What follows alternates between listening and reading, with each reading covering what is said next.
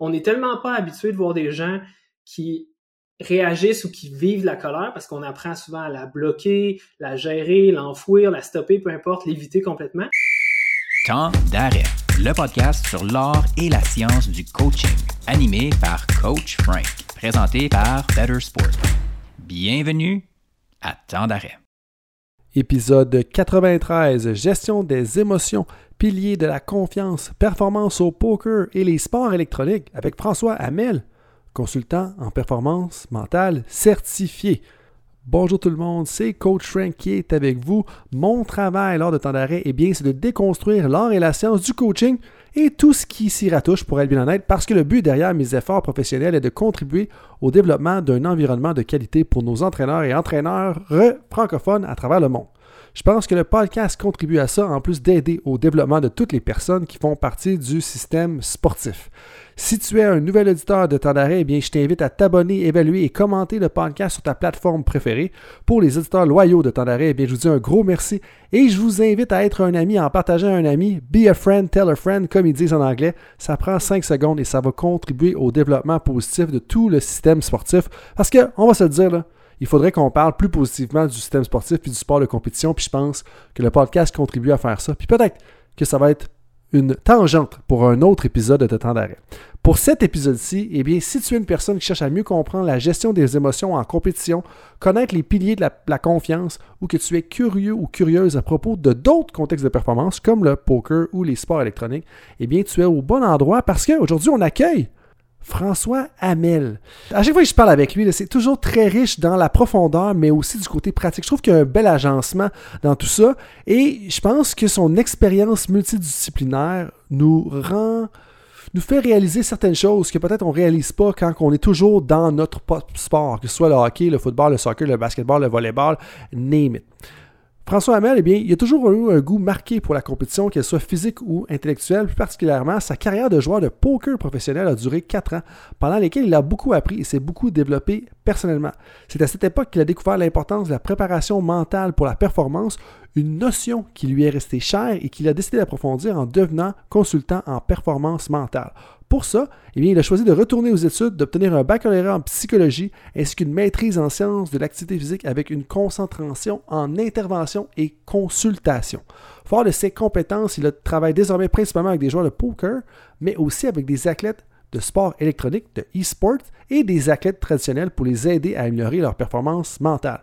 En somme, François a suivi un parcours atypique, en plus d'avoir un méchant beau prénom, marqué par des choix audacieux et une grande détermination à atteindre ses objectifs. Sa passion pour la compétition l'a amené à se découvrir des talents pour le poker, puis à se spécialiser dans la performance mentale, une discipline qui lui permet aujourd'hui d'aider les autres à atteindre leur plein potentiel. Et je pense que toute cette expérience diverse-là, qui rend ses points de vue très riches, en plus du fait qu'il est quand même assez éloquent. Vous allez voir dans la façon dont il explique les piliers de la confiance. Ça fait que c'est vraiment une conversation, je pense, utile pour le pratico-pratique de la gestion des émotions, de la performance mentale en général. Pourquoi? Eh bien, parce qu'au début, on plonge littéralement dans la gestion des émotions, et puis ça commence par une question de François envers moi, euh, justement, vous allez voir dans quelques instants. Par la suite, on enchaîne dans les piliers de la confiance. Qu'est-ce qui fait qu'un athlète est confiant? On voit que la définition est un petit peu différente que ce qu'on a entendu le passé dans le passé de temps d'arrêt. Par la suite, on enchaîne sur les contextes de performance méconnus, comme le poker ou le sport électronique. Et on termine, grâce à l'ajout de François, qui était très pertinent, où est-ce qu'on discute vraiment des stratégies concrètes pour gérer les émotions et on voit ça vraiment dans les 10 à 15 dernières minutes. Donc, on en parle un petit peu au début, on change un peu de sujet au milieu et on termine avec des, des trucs pratico-pratiques sur la gestion des émotions. Merci tout le monde d'être là pour un autre épisode de Temps d'arrêt et là-dessus, je vous souhaite un bon podcast. Pourquoi aujourd'hui, puis pourquoi les émotions, puis pourquoi ben, Pourquoi les émotions? Parce que ah, ok, c'est tellement euh, c'est euh, c'est euh, centré sur moi-même dans un sens, mais dans un autre sens, mm-hmm. c'est aussi euh, les clients que j'accompagne en ce moment. Euh, c'est comme un enjeu pour un des clients dans le hockey, tu sais, en ce moment, où est-ce que, tu sais, puis ils ont une préparatrice mentale, tu sais, tout à fait, mais mm-hmm. euh, mm-hmm. sans trop rentrer dans les détails pour, pour rien divulguer en raison de confidentialité, là, comme c'est que il y a certains joueurs éventuellement que durant les matchs, durant les séries éliminatoires, ça devient difficile de gérer les émotions. Puis tu sais, comme moi, personnellement, des fois dans mes compétitions, puis le golf, hein, si les gens qui ont écouté l'épisode 34 sont bien au courant que le premier tertre de départ, c'est le tertre de départ que j'ai le plus. Moi, en fin de ronde, ça va bien. Le potting, ça me dérange pas. Je suis pas très dire que je suis très bon, mais je veux dire, pas tant de problèmes de gestion de pression puis tout ça. J'ai déjà été un athlète. Mhm, Mais le mhm. premier tee, tu sais, quand t'as trois, quatre personnes, plus peut-être l'autre foursome qui est en arrière de toi, qui te regarde, puis là, tu sais que le monde va te juger en fonction de ton premier tee, c'est, c'est le tee qui me stresse le plus. Mais de façon moins un peu Mhm. égocentrique, comme ce qui me préoccupe le plus, c'est que je sais qu'il y a plusieurs personnes qui en ont besoin d'en parler. Puis c'est là que je t'ai texté. Je me rappelle plus quand j'ai texté ou si je t'ai envoyé un courriel. Mais où est-ce que c'est un, la gestion de leurs émotions personnelles derrière le banc, mais deux, parce que tu sais, le sport, c'est émotif. Puis je vais finir mon monologue dans Mhm. quelques instants, mais là, tu m'as, tu m'as starté, tu sais, puis s'il y a des gens qui doutaient que c'était sincère ou pas sincère, c'était clairement sincère l'intérêt par rapport à ça. Ou est-ce que, tu sais, c'est t'as à gérer tes propres émotions, faut que tu, les, après ça, t'as des athlètes que, ils arrivent au banc, sont fâchés, c'est, normal qu'il y en ait des émotions, tu sais, puis fait qu'en même temps, faut, faut pas les mettre de côté, faut les accepter, tu sais, je sais que, là, je me, je me lance puis à gauche puis à droite, mais c'est un peu de là qu'a qu'a me vient l'intérêt, ou est-ce que, euh, tu sais, ah oui, l'intérêt, en fait, aussi, c'est que le sport, c'est émotif. Tu sais, à un moment donné, là, moi, là, Mhm. les ligues récréatives, là, pas capable. Pas capable, pas capable, parce que le monde, il accepte pas que tu sois émotif. Il y a un mauvais jeu qui arrive, tu te fâches. Tu sais, je veux dire, moi, personnellement, comme j'ai arrêté, là, parce que ça, ça nuisait à, à, à ma vie en tant que tel, puis comme je fais des sports individuels, d'endurance, ça va bien, puis en étant aussi un athlète dans un certain temps. Mais bref, euh, tu sais, c'est normal. Le sport, c'est émotif. Comme on est engagé, on se rentre dedans à coup d'épaule, on se plaque, comme on met des heures et des heures d'entraînement pour atteindre un but de performance. Comme c'est normal d'avoir des émotions, tu sais. Fait, que- fait que c'est un peu de là que ça vient. Fait que euh, je sais pas exactement pourquoi tu poses la question ou qu'est-ce que ça te dit, mais bienvenue, Frank. Oui, ça fait plaisir. Puis j'ai quasiment envie tout de suite de rajouter quelque chose parce que euh, avec ce que tu as dit, parce que comme, comme tu dis, j'ai remarqué ça récemment dans mes conversations puis dans mes expériences à- avec les gens que euh, beaucoup de situations sont émotives dans n'importe quel contexte de performance, autant au travail que dans le sport, puis autre chose.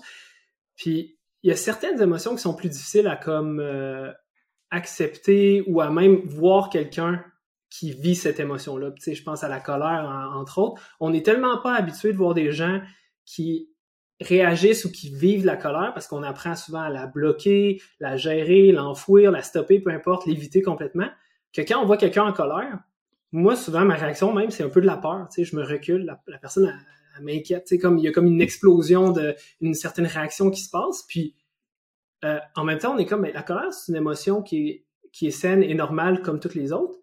Mais si on était plus habitué à voir des gens être en colère de façon saine et comme, sans, sans devenir un danger pour les autres, peut-être que notre perspective et notre perception de la, la colère changerait aussi. OK, puis euh, à, à mon tour de te mettre on the spot, peut-être, euh, c'est quoi une réaction saine de colère, justement, tu sais? Mettons que je suis un entraîneur-chef dans, une, dans la Ligue américaine de hockey, comme il y a quelque chose qui se passe, puis ça met en beau fusil. C'est quoi une réaction saine à- Mhm. à, tes yeux? Ouf, c'est vrai que c'est, c'est, tu me mets on the spot. Euh, une, quand je pense à un contexte de performance puis aux émotions, souvent, je vais tout le temps penser à est-ce que ma réaction à l'émotion me rapproche de mon but ultime? Fait que, si tu parles d'un entraîneur, justement, c'est quoi ton but dans ce moment-là quand tu réagis avec colère à une situation? Puis, euh, souvent, ce qu'on voit, c'est des réactions comme crier après un arbitre qui a fait un mauvais call, des choses de même. Là, la question, c'est est-ce que cette réaction-là, c'est une réaction qui va te donner une meilleure chance de gagner ou au contraire, ça vient nuire à ta performance? Fait que je partirais souvent de ce point-là, puis souvent, euh, on va être capable de, de décider si une action, une réaction, une émotion va être euh, euh, productive, utile ou va être plus né- néfaste ou nuisible à Puis c'est là qu'on rentre dans la psychologie des entraîneurs, où est-ce que à un certain point, tu peux crier après les arbitres parce que tu es en colère, mais en réalité, c'est pas. Là, je ne suis pas en train d'encourager les gens à crier contre les arbitres, mais le but Mhm. derrière ça ne peut pas être nécessairement de faire peur aux arbitres, d'intimider les arbitres, tout ça. Ça peut Mhm. être de juste Mhm. montrer à tes joueurs que tu as leur back, que tu les protèges, que tu es là pour les épauler, puis que tu crois. Puis ça me ramène à une situation tu sais, où est-ce qu'il y avait eu un, un escarmouche euh, avant un match de football euh, dans, jadis. Puis, tu sais, il y avait un entraîneur où est-ce que euh, il avait pas vraiment réagi, selon moi, de la bonne façon, parce que il y avait un comportement inacceptable, clairement inacceptable. Mais dans l'escarmouche, on s'entend s'il y a deux équipes, là, je suis en train de dire d'une bagarre ou une mêlée générale entre deux équipes. Euh, clairement qu'il n'y a pas juste une personne qui a mal agi s'il y a une mêlée générale entre deux équipes. Il avait pas nécessairement protégé son joueur sur l'instant du moment. Puis c'est, selon toi, c'est comme ça a mm. été quoi la réaction de l'équipe après ça? la réaction de l'équipe a pas été, c'est une question rhétorique, là, mais la réaction de l'équipe a été un peu de faire comme, ben là, comment coach, tu sais, comme, tu sais, t'es en plein séries éliminatoires, tu, tu veux que ton coach te back un peu, là, même si t'as peut-être pas raison d'avoir agi comme t'as agi, tu sais. c'est intéressant, Frank, parce que des, des situations de même, là, ça ramène peut-être à d'autres concepts ou d'autres sujets dans le sens que si le lien de confiance avec ton entraîneur a été développé à l'extérieur de la glace, est-ce que tu as besoin de faire ce comportement-là sur la glace pour savoir que hmm. ton entraîneur est de ton côté? Probablement pas, parce que ça veut dire que ben, pour moi que ça représente. C'est un symptôme de plusieurs problèmes peut-être qui ont été causés durant l'année. Potentiellement. tout à fait. là, ce que tu m'envoies comme question, c'est que si tu es un entraîneur ou une entraîneur, puis que tu sens que tu as besoin de faire ça dans l'instant du moment pour que tes athlètes sentent que tu les supportes, ben peut-être que le support est peut-être pas là euh, dans le reste de mm-hmm. l'année, tu sais. Mm-hmm. Et alors qu'on sait, puis là, ça fait un lien avec quelque chose que je voulais qu'on discute aujourd'hui, ça fait un lien avec les piliers de la confiance tu m'as partagé un peu les mm-hmm. euh, piliers de la confiance, puis on pourra revenir aux émotions tout à l'heure. Comme, parle-moi un peu de la, confiance, puis euh, moi je les ai appelés les piliers de la confiance parce que je trouve que, tu sais, on parle de confiance, c'est avoir confiance, c'est moyen, c'est être sûr de soi un petit peu. Une fondation. Ouais, une fondation, c'est mm-hmm. solide. On a cinq colonnes qui tiennent tout ça, tu sais. Euh, je sais pas si c'était ton expression, si je suis parti avec puis je l'ai twisté là. mais mais parle-moi un peu de ça, comme, tu sais, la, la, confiance c'est un élément important quand même. Puis tu m'as dit que puis j'aimerais que tu définisses un peu comment tu vois la confiance aux gens, parce que moi, ta définition, elle m'a aidé, elle a aidé des personnes avec qui je parle, puis je pense que ça pourrait aider plusieurs personnes. Oui, oui, c'est sûr. Puis euh, j'aime l'idée de pilier, comme tu dis, pour l'élément de solidité, puis de comment que ça l'aide à supporter tout le reste de ta performance. Mais souvent aussi, j'aime utiliser euh, l'analogie d'une bouteille d'eau.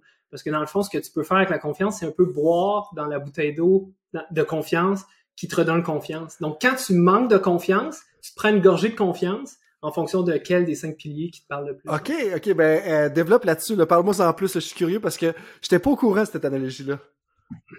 Ben, dans le fond, la façon que je le vois, c'est un peu que je pars souvent du concept de manque de confiance pour comprendre où, est-ce que la d'où la confiance vient, je peux dire ça comme ça. Puis tu sais, si on, pense à ça, il y aurait cinq éléments de, ce que j'ai vu dans certaines lectures ou recherches. Puis là, on va peut-être mélanger des concepts, mais je veux pas trop rentrer dans le théorique. Fait on va rester avec ces cinq éléments-là dans le pratique il y a un élément qui est moins changeable dans le temps, comme les traits de personnalité. les gens qui sont plus optimistes versus ceux qui sont pessimistes, ben, ils vont avoir tendance à avoir une meilleure confiance en eux. ceux qui sont optimistes, ils ont une confiance en l'avenir, une confiance que les choses euh, vont se régler ou que je vais trouver une solution. Donc, ces gens-là, à la base, c'est le genre de gens qui n'ont jamais vécu une expérience, c'est la première fois qu'ils font ça, puis là, ils, se lancent dedans, ils sautent dans, dans la performance ou dans l'expérience avec peu ou pas de doute. Quelqu'un qui est plus pessimiste, va peut-être être un peu plus freiné dans, son désir de comme essayer des choses ou de, de, performer. Bref, ça, c'est point 1, trait de personnalité. Deuxième, ça peut être ton niveau d'expertise puis de connaissance. Tu sais, souvent, quand on pense aux athlètes ou n'importe qui, en fait, on focus tout le temps sur euh, nos faiblesses, nos défauts, les choses qu'on fait mal. Dans le fond, quand on fait ça, on fait l'opposé de renforcer notre confiance parce qu'on se concentre pas sur les choses qu'on fait bien, les habiletés qu'on a, les connaissances qu'on a. Puis des fois, c'est ça qu'on oublie on oublie qu'on est capable de faire des choses parce que peut-être que la dernière fois on le fait, on a raté ou des, choses comme ça. Donc euh, là ici, c'est plus un élément de, se rappeler les choses qu'on a faites de bien, les habiletés qu'on a développées à travers le temps, puis qui on est maintenant. Parce que si on se regarde, des fois on fait une réflexion sur quelques mois ou quelques années, on voit qu'on a grandi, on voit qu'on a acquis euh, des connaissances et de l'expérience. Troisième, il y a le niveau de préparation. Donc, tu peux compter sur ton niveau de préparation des fois pour te dire, j'ai tout fait ce que j'avais à faire avant le match. Donc, il n'y a plus rien en mon pouvoir ou en mon ressort que je peux faire de plus pour me donner une chance de gagner. Donc, je peux comme être en paix avec mes performances et avoir confiance que je vais être capable de délivrer ma mhm. performance. Euh, après ça, on a l'élément de succès, expérience passée. Puis ici, ça, ce qui était intéressant, je me rappelle avoir lu là-dessus, c'est dès qu'on pense à succès, expérience passée, on pense à nos victoires, nos réussites. Mais il n'y a pas juste ça qui rentre là-dedans, il y a aussi les expériences positives dans lesquelles on a appris quelque chose. Donc, on peut apprendre dans la défaite, puis ça devient une expérience positive pour le futur. Parce que une erreur qu'on a faite dans le passé permet de améliorer, changer, modifier notre performance dans le futur. Donc, on peut se baser là-dessus pour avoir plus confiance en nos habiletés. Puis finalement, le dernier, qui aurait pu être nommé en premier pour son importance, c'est le système de support autour de toi. Puis tu sais, tantôt on parlait de la confiance des coachs, mais ça rentre là-dedans. La confiance de tes coéquipiers, euh, la confiance euh, de ta famille, de tes amis, des gens qui sont peut-être dans l'estrade en train de t'encourager. Donc, ces cinq éléments-là ensemble, c'est un peu les éléments qui peuvent renforcer ta confiance ou la diminuer. Parce que si on parle euh, du système de support, par exemple, souvent ce qui arrive, c'est les parents qui mettent beaucoup de pression sur l'enfant. Le niveau de confiance diminue à cause de ça. Donc, on peut le voir des deux côtés. Puis pour fermer la boucle, dans le fond, en fonction de la type de personne que tu es, puis qu'est-ce qui te parle le plus, qu'est-ce qui est le plus important pour toi, tu peux choisir dans quelle bouteille de confiance tu veux boire pour te redonner confiance. Qu'est-ce que tu veux dire par ça? Puis, tu sais, bravo pour l'explication. Elle est vraiment euh, concise, je pense, puis facile à digérer. En tout cas, mm-hmm. pour moi, je sais pas si ça, ça va aller pour tout le monde, je suis pas mal sûr que oui, là, mais vraiment concise, facile à digérer, tu sais. Puis, euh, mais là, quand tu parles justement, tu sais, de boire la bouteille d'eau, tu sais, comme comment est-ce qu'on fait ça ou qu'est-ce que tu veux dire par là? Parce que je comprends l'analogie, je crois, tu sais dans le sens que comme où ça veut dire tu as peut-être une bouteille de Gatorade pour chacune de ces là puis c'est une couleur différente là, je sais pas qu'est-ce qui parle le plus au monde. Euh, ça peut-être une bouteille de Red Bull, euh, ben là c'est peut-être trop euh, instantané, mais euh, mm-hmm. justement ou peu importe la bouteille qui voudra commanditer tant d'arrêt d'ailleurs, mais ceci tangente à part, tu sais comme comment est-ce qu'on fait ça ou comment ouais, comment tu sais ce que tu mets ça en application? Oui, oui, oui. Ben, ça va être beaucoup des fois du travail de réflexion avant une performance ou ça peut être pendant. C'est là que les habiletés mentales rentrent un peu en compte. Mais euh, si on pense au, au, système de support, ben, c'est comme quand tu doutes de toi-même, tu peux penser aux gens qui, eux, ont confiance en toi. Mm. Ou des fois, ça, ça se ressent tout seul. Euh, moi, je me rappelle quand je jouais au hockey, j'ai commencé à jouer à 14 ans. j'ai commencé à jouer dans une ligue organisée à 14 ans. J'étais clairement le, mauvais, le pire joueur de mon équipe la première année que j'ai joué tous les joueurs de mon équipe soupiraient quand j'embarquais sur la glace là, pour un, power play, là, un jeu de puissance, parce que j'étais le pire joueur de l'équipe. Puis dans les moments importants où il fallait marquer, il y a une personne qui me faisait confiance, puis c'était mon coach. Des fois, il m'embarquait sur la glace. Puis avoir la confiance de mon coach dans toutes ces situations-là, c'est ça qui gardait la confiance en moi, même si je savais que je n'étais pas le meilleur joueur de l'équipe. Fait que ça, c'est comme un exemple. C'est comme de me rappeler de qui croit en moi, qui a confiance en moi. Puis ça, ça peut me redonner confiance dans des situations de doute, de stress, de pression. Puis tu sais, ce que tu viens de dire, ça me fait penser que est-ce qu'on ça fait penser, est-ce qu'on devrait aller au point où est-ce qu'en tant que coach, on se pose cette question-là sur OK, nos athlètes, c'est lequel des piliers qui est peut-être le plus faible ou le plus affaibli ou le plus manquant pour justement faire ça? Parce que potentiellement, en tant qu'entraîneur, nous, notre rôle, ça va être de venir combler un peu justement ces éléments-là. Tu sais, parce que euh, oui, tu as le préparateur mental ou la préparatrice mentale qui va faire des exercices puis qui va aider peut-être l'athlète à être plus conscient, délibéré dans tout ça. Mais l'entraîneur, son rôle, c'est de dire, c'est probablement de combler ça. Est-ce que c'est un peu ça que tu vois, toi, mettons, dans, dans différents domaines que tu travailles? Hmm. C'est super intéressant, ça. Je pense, tu pouvais pas mieux dire ça dans le sens que le coach, l'entraîneur qui connaît bien ses joueurs, puis qui sait quoi dire, tu sais. Fait que c'est un peu comme de savoir que le, le joueur qui a une faible confiance, puis que tu sens que peut-être que ça vient du système de sport des gens autour, peut-être lui a besoin d'un renforcement de ton côté, des encouragements, OK? Quelqu'un d'autre, peut-être que j'ai besoin de se faire dire, tu as vu la quantité d'efforts puis de pratique que tu as mis la dernière semaine, je sais que tu es capable de le faire. Ou euh, tu peux utiliser des succès passés, tu sais. La, semaine passée, tu as fait exactement le même jeu, puis ça a marché, vas-y, va sur la glace, puis montre-moi que tu es capable de le faire. on prend l'exemple du hockey, maintenant. Mais bref, c'est de choisir dans quel pilier on, va puiser pour peut-être justement renforcer ou redonner confiance en vous. C'est intéressant comme ça. Ouais, mais, mais vois-tu, tu, le mets au niveau des, euh, je veux dire au niveau des situations, parce qu'il y a comme trois paliers de décision, tu sais, pour un entraîneur. Tu as euh, mm-hmm, mm-hmm. situation, intervention puis programme. Fait que je veux dire, situation, c'est une situation précise. C'est comme justement dire Hey, regarde ce que tu as fait la semaine passée. Fait que mettons, tu es derrière le banc en plein d'un match. Euh, tu as tes trois athlètes de Rocket League. On va, on va en parler tout à l'heure. Pour les gens qui savent pas c'est quoi Rocket League, on, va l'expliquer brièvement quand même. Euh, jeu vidéo, on va commencer par ça. Mais tu sais, tu as tes trois athlètes qui jouent ensemble. Ça peut être de leur rappeler ça justement en deux buts, justement, qu'est-ce qu'ils ont fait dans le passé. Mais toi aussi au niveau intervention, mm-hmm. parce que mettons, ton niveau de préparation, tu sais que tu as un athlète, on va l'appeler euh, un nom fictif, on l'a appelé Vincent ben Vincent, lui, c'est peut-être la préparation qui est problématique. Ben peut-être que ton programme des quatre prochaines semaines va être plus élevé en préparation pour Vincent versus peut-être pour Thomas. Mais si c'est le soutien, peut-être que ton programme des ton intervention des quatre prochaines semaines va être orienté à dire OK, il faut s'assurer que parent, préparateur mental, entraîneur, on est plus euh, on soutient plus cette personne-là. Tu sais, comme moi, je le vois aussi qu'il y a plusieurs échelles de temps dans comment est-ce qu'on va structurer l'encadrement de nos différents athlètes. Effectivement, je pense que ça ne peut pas être mieux dit. Puis, tu sais, ça, ça revient à un peu les éléments qui font qu'on perd confiance. c'est souvent basé sur les expériences passées à court, moyen terme. Mm. On perd deux, trois matchs de suite ou euh, la performance d'un joueur est, est j'ai juste le mot shaky en tête. Puis, tu sais, dans des situations de même, comme tu dis, c'est de savoir peut-être dans le moment présent qu'est-ce que je peux faire, mais aussi après le match, prendre du recul puis dire là, sur quoi je veux travailler pour les prochaines semaines pour peut-être renforcer certains éléments. Fait que j'aime, uh-huh. ça comme Puis, est-ce que tu le vois aussi avec, tes clients? Je sais pas, je serais curieux. Tu sais, on est des domaines connexes, mais quand même parallèles, tu sais, jusqu'à un certain point. Moi, une des choses qui ressort souvent, mettons, après un accompagnement d'un an ou quand les gens veulent justement continuer, euh, ils me disent souvent, ben, tu sais, Frank, j'ai tellement gagné en confiance juste travailler avec toi. Puis tu sais, là, comme tu me dis les piliers, puis je pense pas que j'avais fait la réalisation la première fois que tu m'en avais parlé, mais moi, je vois juste le côté, tu sais, soutien. Donc, juste le fait d'avoir quelqu'un qui est là pour t'écouter, parce que mmh. entraîneur-chef, on pourrait dire athlète justement de très haut niveau dans un sport individuel particulièrement, puis tu peux être isolé dans n'importe quel contexte. Tu es souvent un peu euh, un one-man army ou one-person army, one-woman army, mmh. peu importe comment vous voulez le mmh. cadrer. Mais comme je trouve que ça, c'est une belle richesse. Mais en même temps, si tu y penses, le travail qu'on fait, t'amènes un, t'augmentes le, le, pilier support, puis t'augmentes le pilier mm-hmm. connaissance, tu sais. Je sais pas si tu le vois toi aussi un peu dans ce que tu fais, mais juste ça, pour moi, je trouve que c'est, euh, ouais, c'est, quand même riche dans les interventions qu'on fait. Oui, oui. Puis je trouve ça le fun que je, peut-être je le comprenais de même sans le comprendre de même, mais maintenant que tu le verbalises, on dirait que je le vois encore plus. Puis, tu sais, quelque chose que j'ai pris la peine de faire, là, quand je rencontre un client pour la première fois ou une cliente, euh, j'envoie un document à remplir.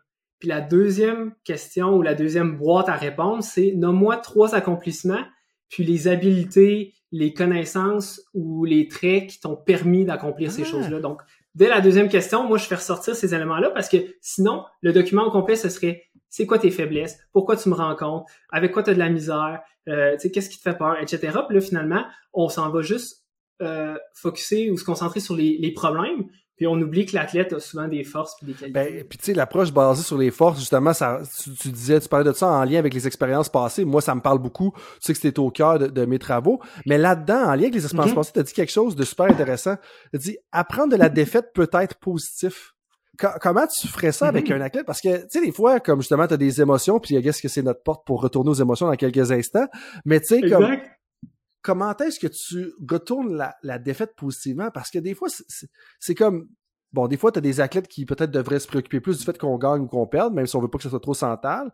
Mais en même temps, comme de ramener ça positif, il y en a, OK, il dit, OK, là, monsieur, comme euh, tu veux tout le temps que tout soit positif, tout le temps soit beau. Tu sais, comment est-ce que tu recadrerais ça, justement, avec eux autres? Tu sais, c'est drôle tu dis ça parce que dès que tu dis comment on peut ramener ça à quelque chose de positif, puis je pense que tu as eu la même pensée que moi de ben finalement, c'est peut-être lié, c'est beaucoup lié aux émotions dans le sens que avant de faire le travail de dire qu'est-ce que tu peux retenir de cette situation-là, qu'est-ce que tu peux apprendre, des fois, je trouve qu'on saute trop vite à ça. La personne est pas rendue là dans son processus.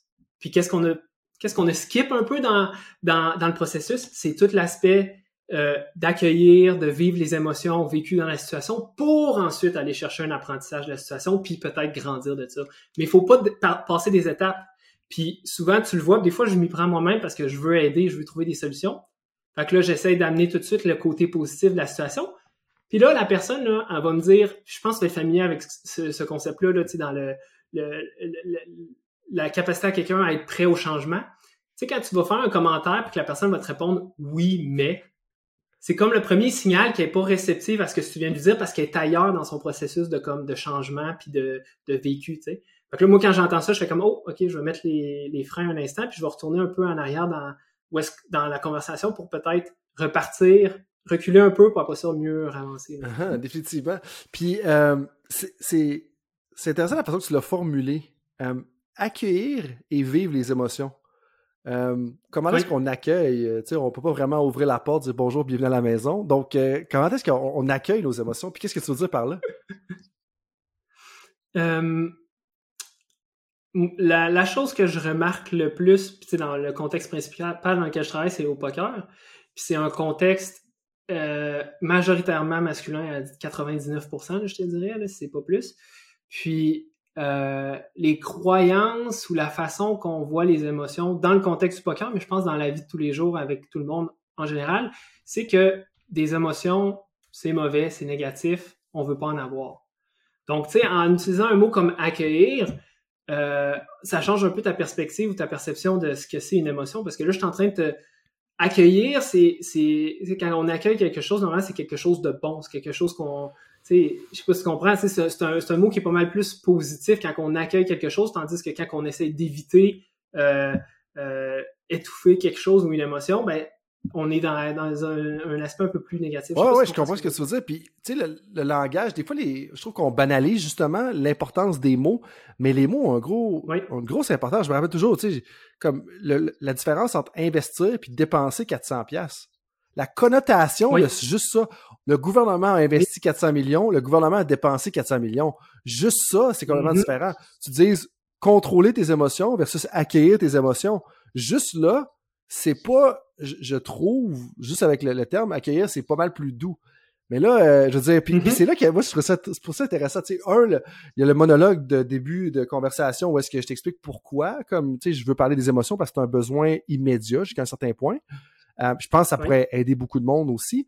Mais trois, tu es dans un contexte qui est quand même différent de ce que j'entends parler habituellement, qu'est-ce que la majorité des, des gens qui écoutent tant d'arrêt, tu sais, comme écoutent, entendent habituellement tu travailles beaucoup avec des, des athlètes, des joueurs, on va dire des joueurs de poker. Je pense qu'il y a personne de poker. Mm-hmm. Euh, comme, c'est c'est quoi les émotions qu'ils vivent, les joueurs et les, les, joueuses de poker? On va, on va quand même noter le, 1%. Et, être inclusif. Ouais, inclusif puis noter le 1%. Comme, c'est quoi les émotions qu'ils vivent, les joueurs de poker? Parce que je comprends, là, quand je joue avec mes chums puis qu'il est rendu 2 heures du matin puis que là, ça fait 6 heures que je travaille pour gagner le pot, comme, je comprends, mais est-ce qu'ils vivent exactement la même chose que moi qui joue avec mes chums? C'est comme, qu'est-ce qu'ils vivent? C'est quoi les émotions qui ressortent dans, ce que tu vois au quotidien? J'aime ta question parce que peut-être ça va me permettre de. Euh, tu sais, je, savais qu'il fallait faire ça à un moment donné, donc essayer de définir un peu les émotions euh, en catégories pour faire un sens avec tout ça. Fait que peut-être que là, tu m'ouvres la porte à un, définir les catégories d'émotions, puis en même temps définir comment ça s'applique, expliquer comment ça s'applique euh, à un contexte de performance comme le poker. Mais pour, pour résumer rapidement, pour répondre à, ta question rapidement, oui, les joueurs de poker vivent exactement les mêmes émotions que n'importe qui d'autre, n'importe quel athlète. J'irais même jusqu'à dire, je vais, me, lancer dans cette, euh, cette affirmation-là pour avoir fait du sport toute ma vie aussi, que le poker, c'est comme un environnement de stress, de challenge qui est comme qui, qui est amplifié comparativement à peut-être même la vie de tous les jours ou un contexte comme le sport. Donc, quand on rentre dans un contexte de performance comme le poker, c'est comme si on vivait la vie ou la performance à cinq ou dix fois l'intensité euh, d'un sport ou d'un événement dans la vie. Ça fait du ben, sens? Que oui, ça? ben, ton affirmation fait du sens. Je suis curieux de savoir pourquoi tu dis ça.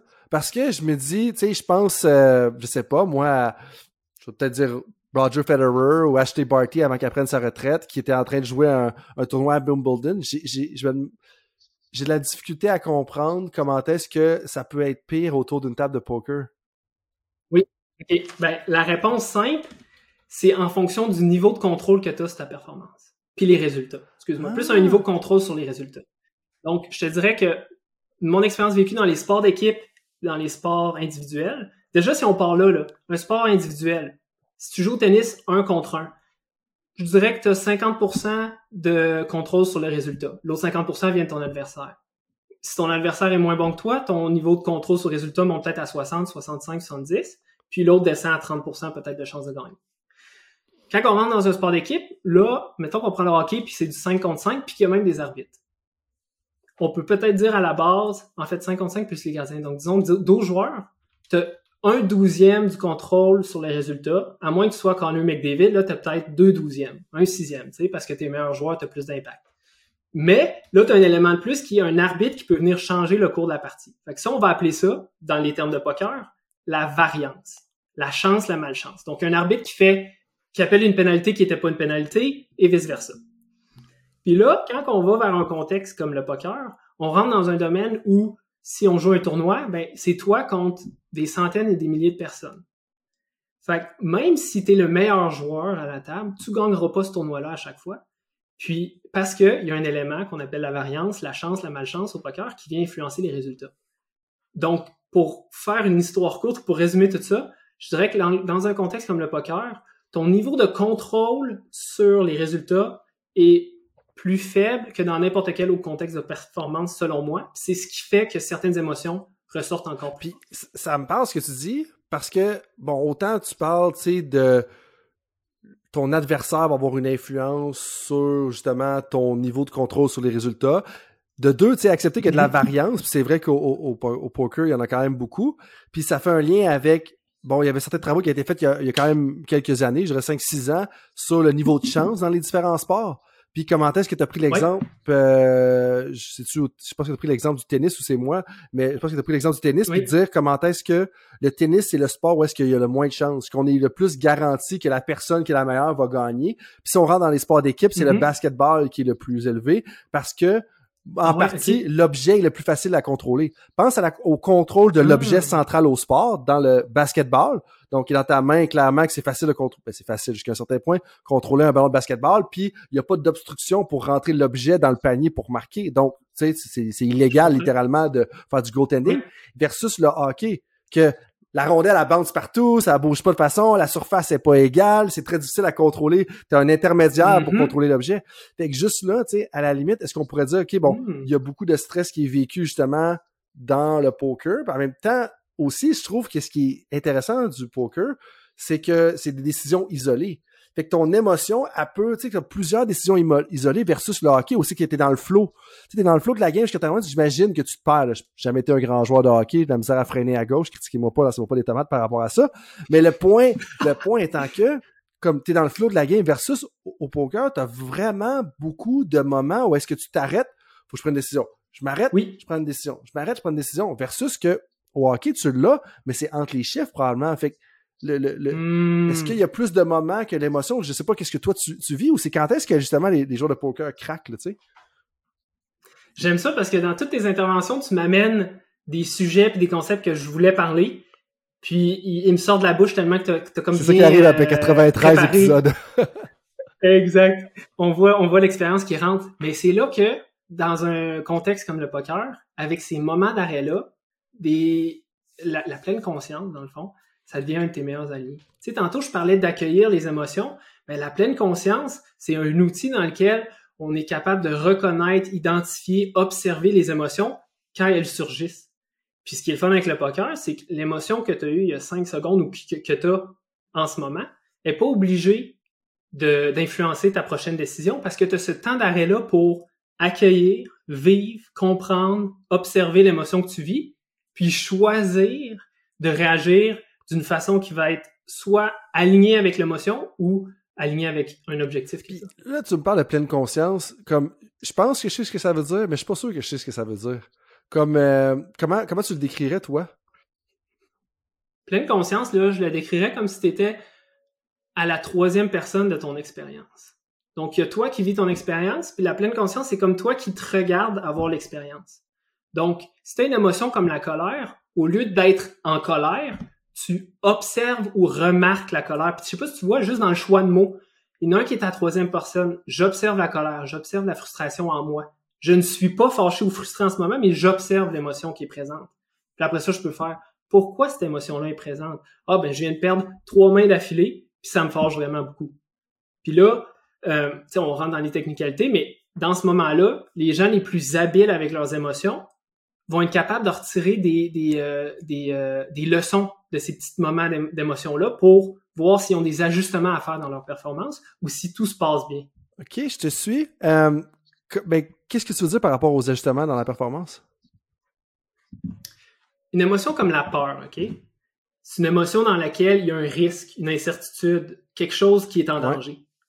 Donc, si j'ai peur dans un moment, c'est qu'il y a quelque chose en danger ou à risque. Là, c'est comme un signal que tu reçois qui te fait dire Hey, porte attention, là, il y a quelque chose qui se passe en ce moment. Fais pas d'erreur. Faut pas que tu te trompes, c'est important. Donc, dans ce moment-là, la peur, elle peut soit te freiner hmm. ou elle peut te guider vers la meilleure décision possible. Puis dans le fond, c'est ça que je veux dire par ajustement face à une émotion. Une émotion, ça t'envoie un signal de quelque chose que tu peux euh, prendre en charge ou euh, répondre face à. C'est comme un autre facteur à considérer dans des décisions que tu as à prendre dans ton contexte. C'est un peu ça que tu veux dire. Exact. Oh, c'est. Attends, redis ça, c'est tellement beau. Ma mémoire est pas super bonne aujourd'hui. Je te dirais que c'est un autre facteur à considérer dans ta prise de décision.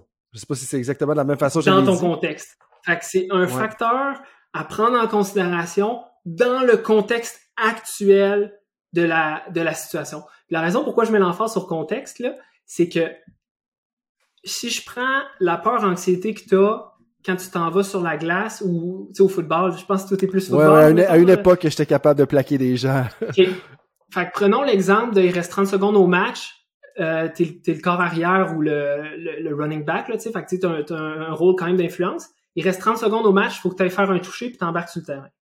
Ça se peut que là, en ce moment, là, tu sentes les papillons dans le ventre, tu as un peu de stress, puis là, l'émotion que tu identifies, c'est l'anxiété. Euh, parce que là, il y a quelque chose d'important, puis tu veux pas rater, tu veux pas faire d'erreur, tu veux absolument marquer. Là, si je prends ces mêmes sensations physiques-là, puis que je t'amène à une première date, non, c'est peut-être pas un bon exemple parce que ça, ça se peut que ce soit encore de l'anxiété. Mais bref, le point est, si je change le contexte, tu vas peut-être interpréter tes sensations comme une émotion différente. Mm-hmm. Comme les, les, papillons dans le ventre, ça pourrait être euh, une indigestion, mettons. Ça peut être aussi niaiseux que ça. Si tu es en train de manger, parce que tu es tout seul à la table, tu es comme, qu'est-ce qui me prend? Tu pas peur là, dans ce moment-là. Mais si tu es sur un terrain de football, il reste 30 secondes au match, puis il faut que tu marques, là, les papillons que tu as dans le ventre, tu vas peut-être dire, ah, je suis anxieux, j'ai peur. Puis encore là, si tu veux pousser ça un peu plus loin, la personne qui a beaucoup de confiance en ses capacités, puis que euh, il, voit la situation peut-être plus comme une opportunité. Fait que la même sensation physique, mais au lieu de le voir comme la nervosité, il va peut-être être là, hey, je suis excité en ce moment, j'ai hâte d'en marquer sur terrain, let's go. Puis ce que tu parles depuis tantôt, pour moi, ça revient beaucoup à l'importance de recadrer les choses. Est-ce que, est-ce que je me trompe un petit peu? En mhm. anglais, on, dit, on utilise le terme reframing. Je trouve que, justement, un des gros problèmes, autant au niveau de la confiance, au niveau de la gestion des émotions, c'est un peu le, le langage, euh, la connotation des différentes choses, les mythes qui entourent justement les émotions, puis la confiance justement. Puis tu sais, tu me parles depuis tout à l'heure, mais il y a beaucoup d'exercices de reframing, je crois, là, qui vont à l'intérieur de ça. Oui. Mm-hmm. Ben, tu sais, quand tu me dis ça, c'est, d'être habile avec tes habiletés mentales. Dans le fond, c'est être habile avec les situations. Puis tu sais, ça peut paraître un peu niaiseux, mais une croyance que j'ai un peu, c'est que ça n'a pas besoin d'être vrai pour être utile, là, tu sais.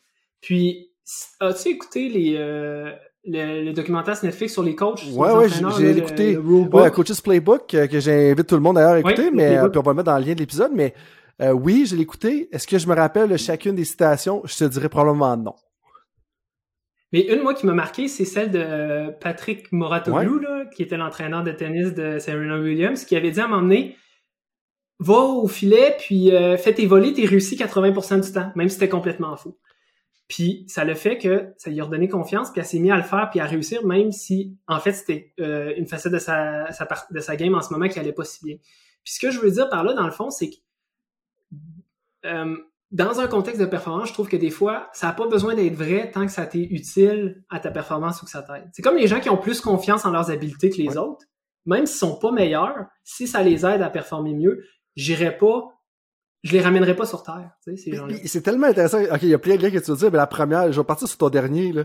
Comme, je trouve que mm-hmm. l'élément de la confiance que tu dis, c'est comme, t'as tout à perdre de pas être confiant, t'as tout à perdre de pas être optimiste. Moi, c'est ça, c'est mon mindset. Je veux dire, que je sois optimiste ou pessimiste, je vais dans la même situation, je vais juste gagner du fait d'être optimiste. Puis probablement que dans certains cas d'être pessimiste puis d'anticiper le pire. Puis en fait, ça fera un lien avec euh, le livre Talking to Strangers de Malcolm Gladwell. Je sais pas si tu l'as lu, mais il dit, tu sais, comment est-ce qu'on fait confiance naturellement aux gens? Ben, généralement, mm-hmm. c'est une bonne chose de faire confiance aux gens parce que si on était tout le temps méfiant de tout le monde autour de nous, comme à un moment donné, ça causerait des problèmes, puis le tissu social s'écroulerait, puis la, la société pourrait pas fonctionner. Fait que majoritairement, par défaut, en tant qu'être humain, on a le comportement d'être confiant envers les gens, puis ça nous permet de parler aux étrangers, d'où talking to strangers, etc. Mm-hmm. Mais que ça prend quand même un 5% du monde, ou je sais pas combien, qui vont être plus pessimistes, vont être plus méfiants envers les gens pour identifier des personnes qui pourraient voler des millions de dollars à des compagnies comme Nortel, par exemple. Mm. Mais, mais le point, fait, fait, que ça, moi, je trouve qu'il y avait un lien que j'avais pas pensé faire juste par rapport à ça, ou est-ce que jusqu'à un certain point. Ça. Mais là, si on revient aussi un peu à ce compter des menteries, puis je vais avoir, avoir ton, ton, ton opinion là-dessus, mais moi, ça m'a tout de suite fait penser à, au documentaire The Last Dance avec Michael Jordan. Comment est-ce qu'il avait mm-hmm. inventé mm-hmm. une, histoire de quelqu'un qui l'avait qui l'avait trash talké par rapport à ça, puis finalement, ça avait réussi à le faire. lui-même, c'était créé une histoire pour justement le motiver à, à mm-hmm. performer. Mais là, permets-moi de te relancer là-dessus, ou est-ce que, tu sais, quand Patrick Montoroglou parle justement qu'il a inventé une statistique pour justement augmenter la confiance de Serena Williams. est-ce qu'il n'y a pas un couteau à double tranchant ici? Comme, euh, sur quel pied tu, où est-ce que tu te situes, toi, là-dessus? Parce que c'est un comportement positif, mais c'est quoi l'impact sur la relation avec l'athlète? comme, eh, eh, moi, je trouve qu'il y a une pente glissante un peu là-dessus. Je suis d'accord avec ce que tu dis, puis on dirait que ce qui me vient en tête ici, c'est que c'est un moment unique dans un moment précis. Puis c'est un peu un bon exemple de quelqu'un qui est en surconfiance. Je sais pas si ce serait la façon de dire overconfident, en surconfiance. Ça peut être utile pour un match, mais à long terme, ça t'empêche de t'améliorer puis de, de, grandir puis de progresser comme athlète. Donc, quelqu'un qui est en surconfiance voit peut-être pas ses faiblesses, cherche pas à s'améliorer, fait peut-être moins d'efforts. Dans un match précis, ça peut être très utile. À long terme, ça peut être très néfaste. Donc, en fait, puis ça, ça ramène peut-être à toutes les, les émotions. Toutes les émotions ont leur facette utile, productive, puis toutes les émotions ont leur facette plus nuisible à la performance. C'est tout le temps une question ou un niveau d'intensité euh, qui vient, vient jouer là-dedans ou influencer. puis, c'est un point important parce que je pense que ce que tu dis au niveau de la surconfiance, est-ce que c'est le trop plein de confiance qui crée des problèmes de performance? De dire non. En bout de ligne, ce qui crée des problèmes de performance, c'est le fait que si tu es trop confiant, puis là, tu vas arrêter de te préparer. Mais le fait que tu sois confiant, que tu es capable de lancer la balle à tel endroit, de faire la bonne décision sur euh, quand ça va être le temps de raiser ou pas, euh, que tu es confiant de faire la bonne manœuvre avec le ballon, ben, je veux dire, ultimement, c'est pas ça qui va faire que tu, vas que tu vas avoir des échecs, selon moi. Si t'es pas alerte, si mm-hmm. t'as pas un bon niveau de préparation, c'est là que ça va causer plus de problèmes. C'est un peu ça que tu essaies de dire. Oui, exact. Tout à fait. Puis là, revenons aux joueurs de poker, comme euh, justement, comment est-ce que, tu sais, c'est, bon, tu dis que ça amplifie ça. Euh, oui. Comme, moi, j'ai de la misère à voir, ou en fait, euh, concrètement, comment est-ce que tu t'assures, comment est-ce que tu les aides pour éviter qu'ils fassent, ils prennent la mauvaise décision? Est-ce que c'est juste une question de gestion des émotions? Comme, parce que c'est que mental. Puis c'est ça qui, moi, qui me fascine. Tu sais, où est-ce que, un, t'as de la variance, comme tu as mentionné tout à l'heure. Deux, les émotions sont probablement amplifiées dans le contexte, comme tu le mentionnais aussi. Euh, il y a une, gros, ben, une grosse partie de hasard, ça fait un lien avec la variance. Mais je suis curieux de savoir, comme, qu'est-ce que tu remarques, en fait, dans les joueurs de poker qui sont capables de se démarquer tournoi après tournoi? Parce que, en bout de ligne, est-ce que c'est juste la gestion des émotions? Est-ce que, parce que, tu sais, il y a un aspect, oui, je comprends de connaître les probabilités, connaître chaque main, comme qu'est-ce que ça t'apporte, mais moi, je suis un peu fasciné de dire, qu'est-ce qui les démarque, justement, ces joueurs-là, des autres joueurs? Hmm. Euh, les émotions, c'est une partie, mais même cet élément-là est tellement intéressant parce que, pour te donner une idée, je travaille avec des joueurs un peu de tous les niveaux au poker. Puis il y en a qui sont at the very top, puis qu'avant de m'avoir rencontré, ils n'ont jamais fait de travail sur la préparation mentale de leur performance. Donc, étrangement, il y a moyen de se rendre au top sans avoir même mis un peu d'effort de ce côté-là. Donc, est-ce que c'est une question de ils l'ont eu ils l'ont naturellement certaines habiletés? Est-ce que c'est qu'ils ont été plus chanceux ou le chemin a été plus facile pour se rendre là? Donc, il y a beaucoup de questions ici qui pourraient, qui vaudraient quasiment la peine de faire une recherche dessus qu'on n'a pas les réponses. Mais donc, ça démontre que les émotions, c'est une partie, mais c'est pas nécessairement toute la partie. Il y a l'aspect motivationnel. Tu sais, je dirais que ceux qui ont les motivations les plus fortes, les plus grandes, risquent de se rendre le plus loin. Euh, tu sais, euh, j'ai eu un moment à un moment donné dans ma vie où je me questionnais justement sur euh, à quel point je veux certaines choses, à, à, quel point je suis prêt à faire des efforts pour certaines choses. Des fois, je me disais l'effort vaut pas le résultat. Tu sais, si on pense un peu, je vais essayer de clarifier ça, tu sais, c'est comme je vais peut-être reculer un peu dans mon explication, mais dans le fond, quand on pense au poker, une des raisons principales pour jouer, c'est faire de l'argent. Donc là, tu peux dire, je vais jouer jusqu'à temps que je fasse 100 000 à 100 000 je vais arrêter. Là, tu fais 100 000 tu es comme, OK, non, j'en veux plus. J'en veux 200, 300. Fait que, euh, ça peut être ta motivation à continuer à jouer au poker puis à poursuivre cette carrière-là ou cette profession-là, c'est je veux faire plus d'argent. Mais là, l'affaire, c'est que tu es comme dans un cercle où il y aura jamais assez d'argent qui va être assez. Fait que peut-être qu'il y a des gens là qui restent dans ce contexte-là puis qui poussent comme dans le monde de la finance ou autre parce qu'ils veulent faire plus d'argent. Donc ces gens-là vont être énormément motivés parce qu'ils en auront jamais assez. Mais là, si je te dis que je t'amène la première réflexion de réaliser que ben, après 70 000 pièces par année, ça change pas mon niveau de bonheur. Mais là, si tu cette réalisation-là, as-tu encore la motivation de faire 100, 150 000, 200 000 à jouer au poker? Peut-être plus. sais. Fait que là, tu peux peut-être perdre ta motivation juste parce que c'est de la motivation extrinsèque, puis tu réalises qu'elle a plus autant de valeur pour toi. Mhm. Puis, si je veux boucler un peu cet élément-là de motivation, je te dirais que les gens qui réussissent le plus dans un contexte comme le poker, c'est ceux qui ont plus de motivation intrinsèque. Donc, euh, intérêt pour le jeu, satisfaction à travers le jeu, euh, la joie de jouer pour jouer et performer et non pas pour gagner. Donc, tu sais, je connais un peu les variables peut-être des qui sont plus intrinsèques à la motivation. Tu sais, c'est tout ce qui est naturellement intéressant dans le processus et non le résultat. Donc, eux, ils vont continuer à jouer puis à performer. Je te suis, puis ça fait un lien avec, bon, justement, dans l'épisode 91, on parlait avec Jacques Forêt, tu sais, sur la motivation, comment est-ce que le plaisir, mm-hmm. le plaisir de faire la tâche, le plaisir de faire ce que tu fais, comment est-ce que ça devient important, rendu jusqu'à un certain point, tu sais, puis c'est là que je pense qu'à mm-hmm. travers le temps, je sais pas si, puis je serais curieux d'en entendre plus parce que, euh, puis, puis l'élément, c'est que je suis curieux parce qu'à travers le temps, je pense que nos objectifs changent. Puis je pense que c'est la même chose dans la vie des athlètes. Parce que, tu sais, il y a un certain point en tant qu'athlète que si, mettons, tu pars de, je vais dire, tu joues au hockey dans les moins de 13 ans, là, tu montes moins de 15 ans, moins de 17 ans, t'es rendu dans le hockey junior majeur du Québec. Là, t'es super motivé, là, parce que justement, motivation extrinsèque, tu vas aller chercher ton gros contrat, faire 1, 2, 3, 4, 10 millions de dollars par année. Mais une fois que tu es rendu là, la, motivation qui t'a servi pour te rendre là sera peut-être pas la même motivation qui va te servir par la suite. Puis je sais pas si en tant mm-hmm. qu'entraîneur, on est toujours alerte à ça que la motivation va changer à l'intérieur de quatre ans, puis que ton style de leadership devrait, aussi un peu changer par rapport à ça. Puis moi, je suis curieux de t'entendre parce que là, tu en as parlé un peu souvent là-dessus. Puis une des choses qui, qui, qui me rendait curieux. On n'a pas eu la chance d'en parler à travers nos conversations dans, le passé, mais euh, parle-moi un peu de la réalité que tu as vécue justement comme professionnel au, poker. Comme tu as joué au poker professionnellement pendant quatre ans, tu as décidé de quitter le poker professionnel pour justement, bon, faire des études en psychologie, maîtrise en intervention pour te spécialiser en préparation mentale aussi, comme c'est tout un choix de carrière de partir de ben en fait c'est le mm-hmm. même choix de carrière qu'un athlète qui décide de partir de l'athlète aller là mais comme qu'est-ce que tu as vécu Comment tu as vécu ça? Puis qu'est-ce qui t'a amené à faire ce changement-là? Oui, puis tu sais, c'est drôle quand tu me parlais de ça parce qu'effectivement, je comparerais mon parcours euh, au poker à un athlète qui a probablement signé son premier contrat professionnel, puis qu'après ça, il prendrait sa retraite. Puis là, t'es comme, ben voyons, qu'est-ce qu'il fait?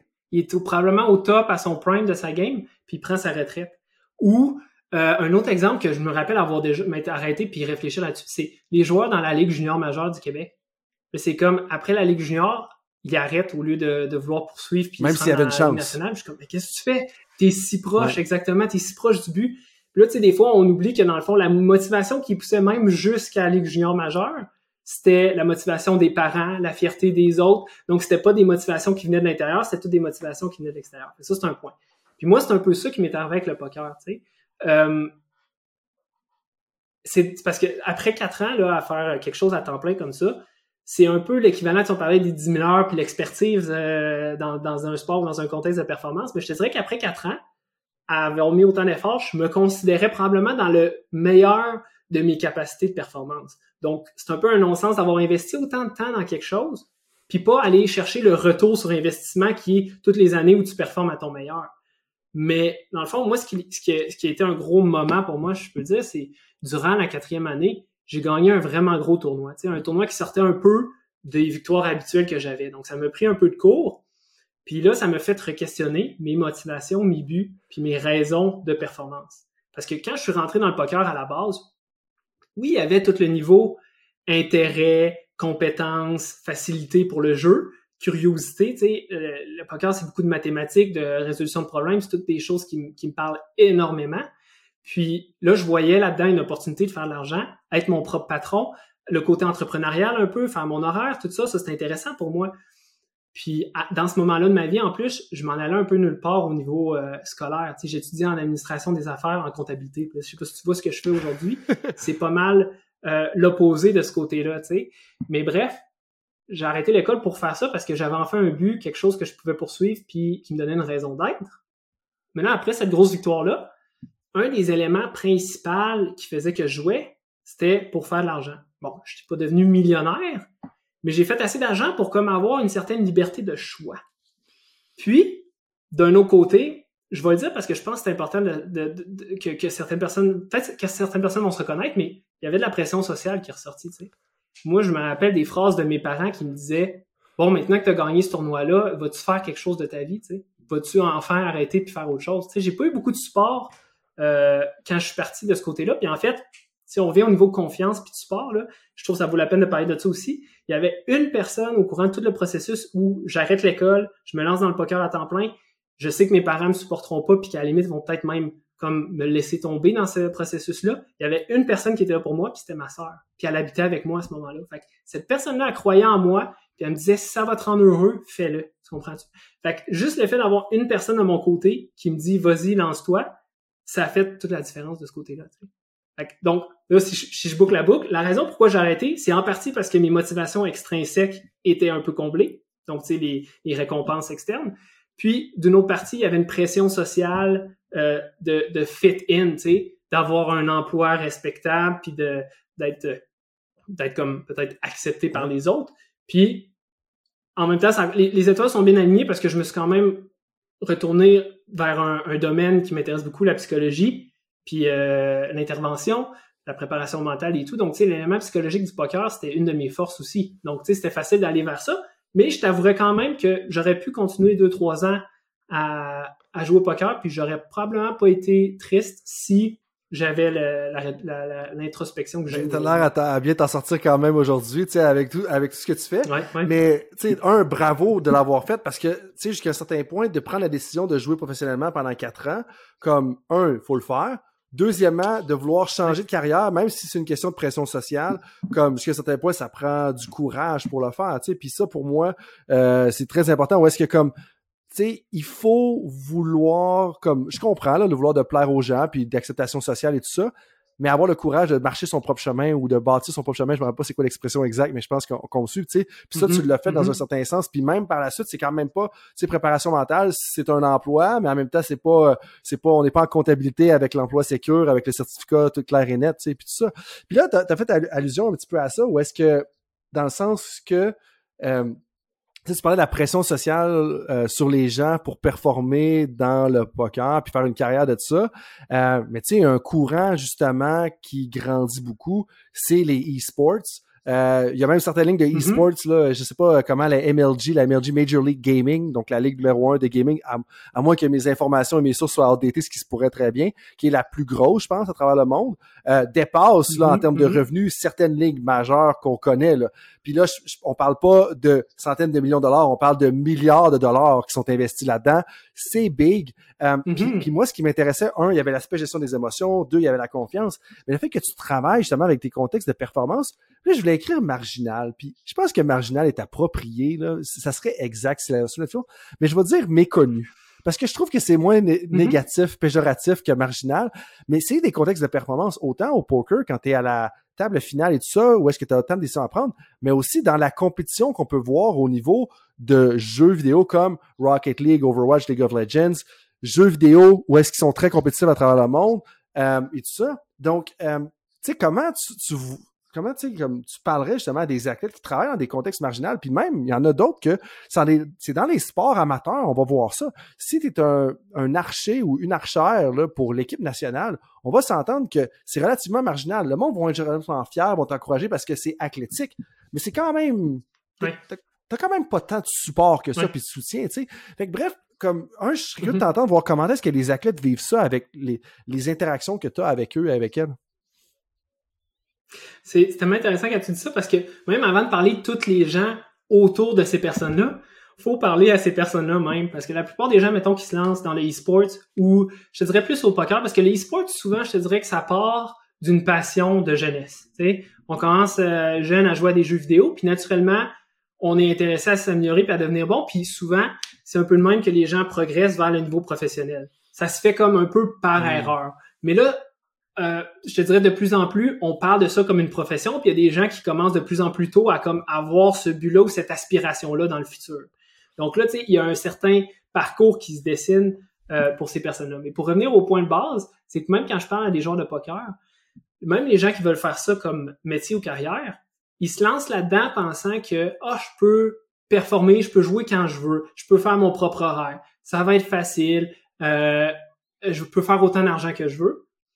Puis les meilleurs joueurs dans ce contexte-là, puis c'est probablement la même chose avec les athlètes, les meilleurs joueurs, puis ceux qui, qui performent le mieux et avec le plus de, de sustainability, le plus de, de, constance, durabilité, oui, c'est ceux qui ont tout un système puis une structure autour d'eux. Donc, c'est ceux qui se lèvent en même heure le matin, euh, ont une euh, routine de matin avec la méditation, l'entraînement physique, euh, une bonne nutrition, ont une bonne qualité puis gestion du sommeil, euh, étudient, travaillent leur, leur performance pour s'améliorer, puis ont des blocs de performance. Donc, ironiquement, les gens veulent se sortir d'un 8 à 5 euh, en, en, travaillant dans un contexte comme le poker, mais finalement, ils se ramassent dans une structure qui est pratiquement similaire parce que c'est ça qui gage le succès. Mais, c'est intéressant, puis est-ce que tu vois la même chose dans l'entrepreneuriat? Il y a des gens qui vont quitter des emplois pour aller dans l'entrepreneuriat ou d'aller dans le télétravail, mais qu'en bout de ligne, c'est que si tu vas avoir du succès, puis si, si on est capable de parler de c'est quoi avoir du succès en télétravail, on laissera les gens juger de ça.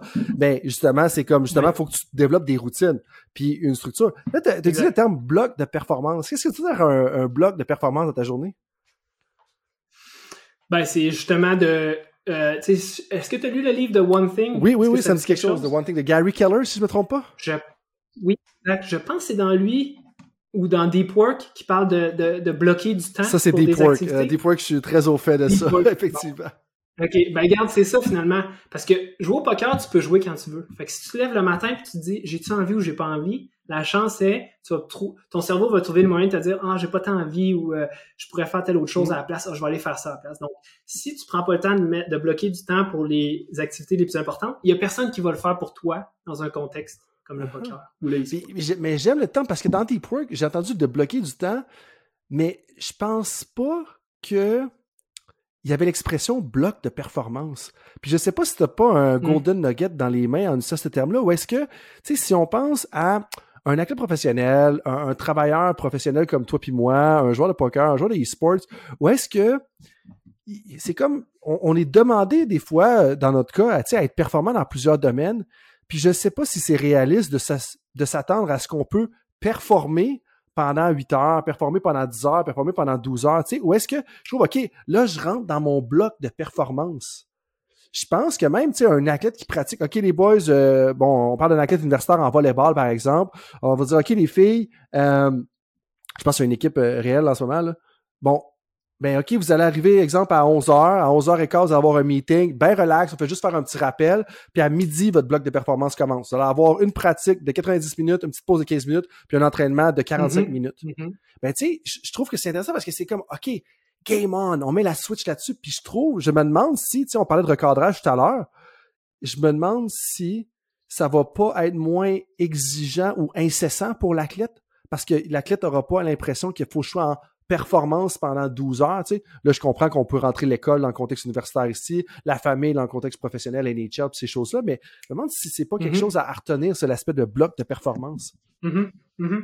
Ben, je pense que dans un contexte comme le sport électronique, les jeux vidéo, tu sais, euh, déjà là, tu sais, choisir les bons mots pour ces choses-là, ça fait la différence. Tu sais, je travaille avec un cégep euh, de ce côté-là, puis euh, on dit pas qu'on joue aux jeux vidéo, on performe nous autres. Tu sais. Quand on, on a des pratiques ou des matchs, c'est la performance. On joue pas aux jeux vidéo. Là. On n'est pas dans le plaisir, on est dans la performance. Quoi que tu peux avoir le plaisir dans la performance, tu comprends ce que je veux dire. On n'est pas en train de jouer, on est en train de performer. Puis ça, ça m'amène à un autre point qui est intéressant, encore plus dans un contexte euh, de sport électronique puis des jeux vidéo, c'est en ce moment le modèle d'athlète, c'est des gens qui jouent ou performent 16 heures par jour. Hmm. Parce que dans le fond, tu sais, quand tu entraînes quelqu'un physiquement au volleyball, football, etc., il y a un point ou une limite où ton corps te dit c'est assez, je suis plus capable. Euh, le mental, c'est un peu différent de trouver les limites, puis c'est un peu difficile aussi de savoir à quel moment euh, la qualité de ta performance régresse ou la qualité de tes décisions régresse avec le temps. Là, en ce moment, le seul modèle qu'on a, c'est un modèle aussi euh, qui vient beaucoup de la Corée puis de, de l'Asie, où est-ce que les joueurs jouent pendant 2-3 ans, des 16 heures, on, on squeeze tout le jus de ces athlètes-là, puis après 2-3 ans, euh, ils sont en burn-out, puis leur carrière est ah, intéressant. Fait, puis là, on remplace ces joueurs-là par la nouvelle, la nouvelle génération, puis un nouveau cycle de joueurs. Donc en ce moment, il y a un peu cette toxicité-là dans, dans la culture du sport électronique, parce que c'est le seul modèle qu'on connaît, puis c'est un modèle qui a prouvé, qui a amené des résultats. Mais dans le fond, si on, on, on reprend l'idée de bloc de performance ou de pratique délibérée, c'est au lieu de pratiquer pendant 16 heures dans une journée, je vais te faire deux blocs de 3, 4, 5, peut-être même 6 heures avec des espaces entre pour te permettre de récupérer puis de, reposer ton cerveau. Puis, en 12 heures ou 8 heures, je vais peut-être être capable d'aller chercher le même niveau de performance et d'apprentissage que je te faisais jouer 16 heures en ligne sans réfléchir à. puis, c'est là que certains programmes, puis certaines universités, certains cégeps au Québec, certaines universités, certaines universités aux États-Unis commencent à avoir des gros programmes de sport électronique d'ailleurs pour mhm. attirer des talents d'un peu mhm. partout dans le monde. Mais c'est là que pour justement cadrer la pratique des berries, ils ont des entraîneurs aussi ou des entraîneurs pour ces programmes-là. Puis d'ailleurs, en préparation pour euh, pour le podcast, euh, j'ai contacté un entraîneur de sport électronique d'ailleurs pour te poser une question pertinente parce que je pense, tu sais, la raison de parler de ça, c'est que je pense qu'il y a des apprentissages qui peuvent se transférer des deux côtés, autant dans le sport régulier, mm-hmm. traditionnel versus le sport électronique. Puis l'entraîneur dit euh, bon, en termes, je me demandais un peu qu'est-ce que tu fais en termes de préparation mentale ou qu'est-ce que tu aimerais comme poser comme question? Il dit ben comme dans tout sport en fait aussi, en général, il dit ben je, m'en charge parce que on a les moyens qu'on a, mais euh, une des choses qu'il m'a dit, c'est que, bon, tendance à laisser tomber la poussière, justement, laisser retomber la poussière après euh, les compétitions, puis intervient aux besoins, tu sais, ça déborde, puis fait des, des retours après les séances, il y a des, des révisions vidéo pour recadrer les objectifs. Ce qui est un peu difficile, ce qui est un peu un défi dans son contexte, c'est que certains prennent ça comme vraiment au sérieux, puis il manque puis tu sais, en réalité, il manque pas grand-chose pour aboutir. Mais il y en a d'autres que justement, c'est comme ça va toucher leur ego justement quand ils vont vivre un échec en compétition, puis ils disent ah ben ça sert à rien de faire tout ça, tu sais comme j'ai fait toutes les révisions, euh, on a parlé d'objectifs, on a fait tous ces efforts là pour finalement que ça change pas grand chose par rapport à notre résultat. Euh, puis sa question en fait c'est que faire de plus ou comment mieux envoyer les messages aux joueurs qui pensent qu'à la victoire, qu'à la première place. Tu sais. Puis je pense à certaines universités en ce moment que hey, ils ont changé le programme là de A à Z. Puis ça a fait que en fin de semaine, ben, ils ont terminé peut-être troisième au pays dans un, dans un championnat universitaire. Mais tu sais, troisième au pays, t'as pas mm-hmm. gagné. Mais c'est toujours bien pas mauvais, on va s'entendre là-dessus. Puis moi, ça me fait penser à ça, la, la question de cet entraîneur-là. Fait que tu sais, que faire de plus? Parce que toute la préparation est fondamentale pour devenir des athlètes accomplis, mais certains ne le voient pas comme ça. Il suffit juste d'être joué pour être bon. Comment tu, tu fais pour prendre ça plus au sérieux? Puis, tu sais, j'avais pas réalisé ça sur le coup, mais on serait curieux des fois de savoir dans certains d'autres domaines très compétitifs où est-ce que certains athlètes prennent pas ça très au sérieux, justement, ce genre de préparation mentale-là, revoir les objectifs, la révision vidéo, la visualisation, puis ces choses-là. Fait que bref, je lance une question très large, mais qui parle à cet entraîneur-là, puis je peux te garantir au moins deux autres entraîneurs que je connais. OK. Euh, parce que là, c'est tellement plus gros que juste une personne ou un, intervenant, tu sais, je peux dire ça comme ça. Euh, puis, tu sais, le sport électronique, je suis dans le contexte depuis peut-être trois ans. Puis ce que je réalise en ce moment, c'est qu'il y a aucune, aucun sport, aucune fondation jusqu'à presque le niveau professionnel. On commence à développer des ligues au niveau collégial, universitaire, mais dans le fond, avant ça, ces jeunes-là sont laissés à eux-mêmes devant leur ordinateur à jouer tout seuls. Tu sais. Donc, certaines qualités, certains traits qu'un athlète dans un sport traditionnel va développer au courant de sa jeunesse, avec des pratiques, avec d'autres joueurs, avec des entraîneurs, certains, l'éthique de travail, tous ces éléments-là vont être développés avec le temps. Tandis que là, tu as des jeunes qui passent 10, 8, 10 heures peut-être devant l'ordinateur euh, à chaque jour de la fin de semaine, euh, toute leur jeunesse, à là, je te lance puis je te mets dans une équipe organisée au cégep. Il y a comme un, un gap là à, à comme euh, à, à, combler avant, avant de se rendre là. Puis c'est un peu, dans le fond, tu sais, j'aime pas ça dire ça de même, mais c'est la seule analogie qui me vient, tu sais, c'est comme, c'est des gens immatures au niveau interaction sociale parce qu'ils ont jamais fait partie d'équipe organisée avant ça.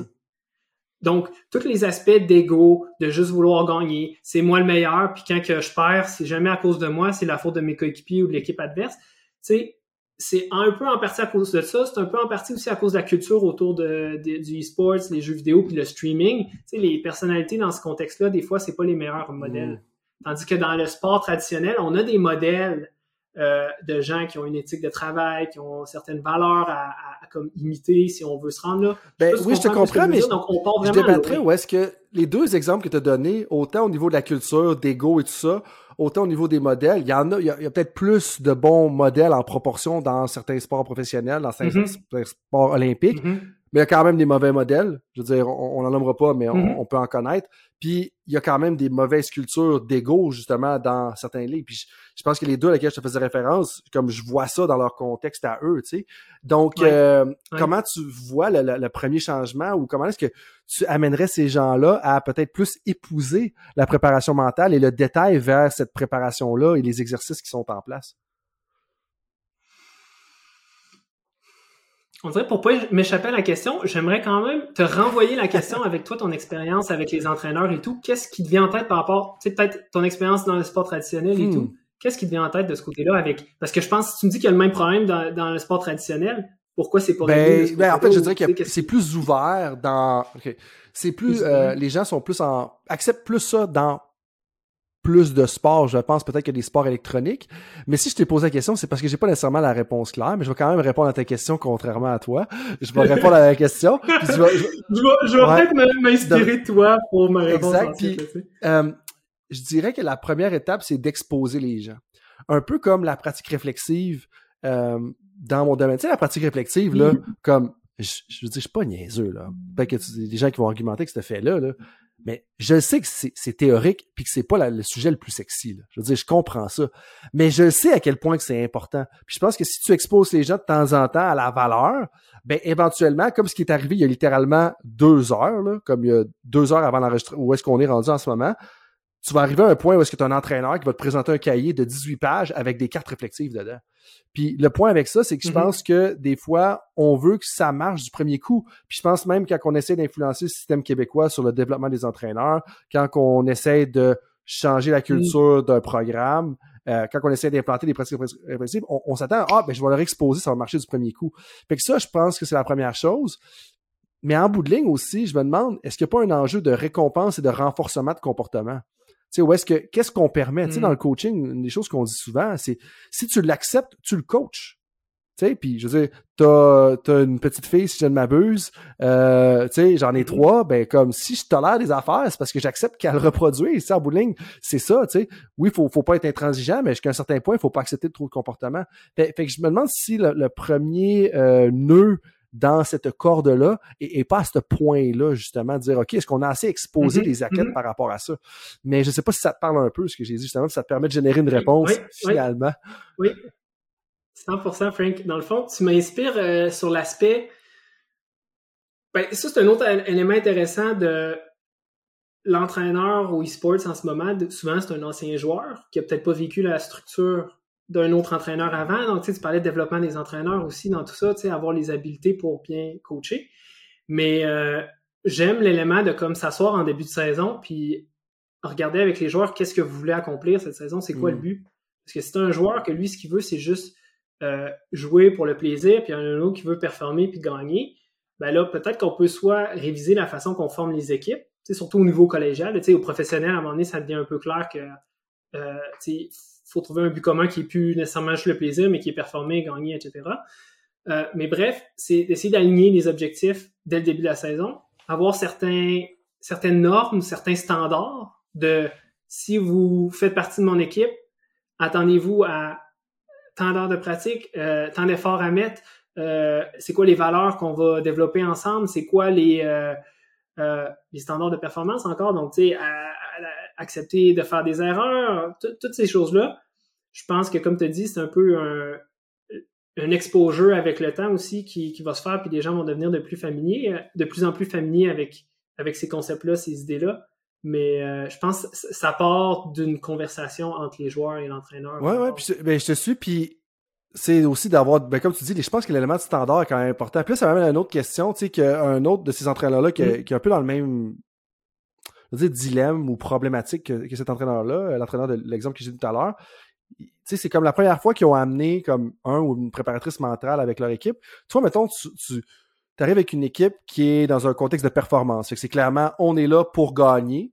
Tu euh, ce serait quoi les premiers sujets que tu penses qui sont nécessaires à couvrir pour un qui serait peut-être attirant pour euh, l'équipe puis pour les athlètes, puis en même temps qui sont bénéfiques aussi, tu sais, comme un peu un entre-deux. Parce que moi, je me dis, Mhm. tu sais, à un moment donné, il faut quand même euh, rendre service. C'est comme, c'est clair, comme moi, je parle des entraîneurs, je commence pas tout le temps avec pratique réflexive parce que c'est pas le sujet le plus sexy, tu sais. Mais justement, un peu de, de ton côté, tu sais, on, est dans ce cégep-là, on amène un préparateur, un préparateur pour la première fois, comme, il parle de quoi? Oui, oui. Ben, tu vas peut-être le deviner, mais un des premiers, c'est les émotions. Euh, une des raisons pourquoi c'est les émotions, c'est que certains, certains, certains, euh, tu parlais tantôt de gold nugget Mhm. là, euh, par rapport aux émotions, qui parlent à tout le monde, qui sont assez clairs.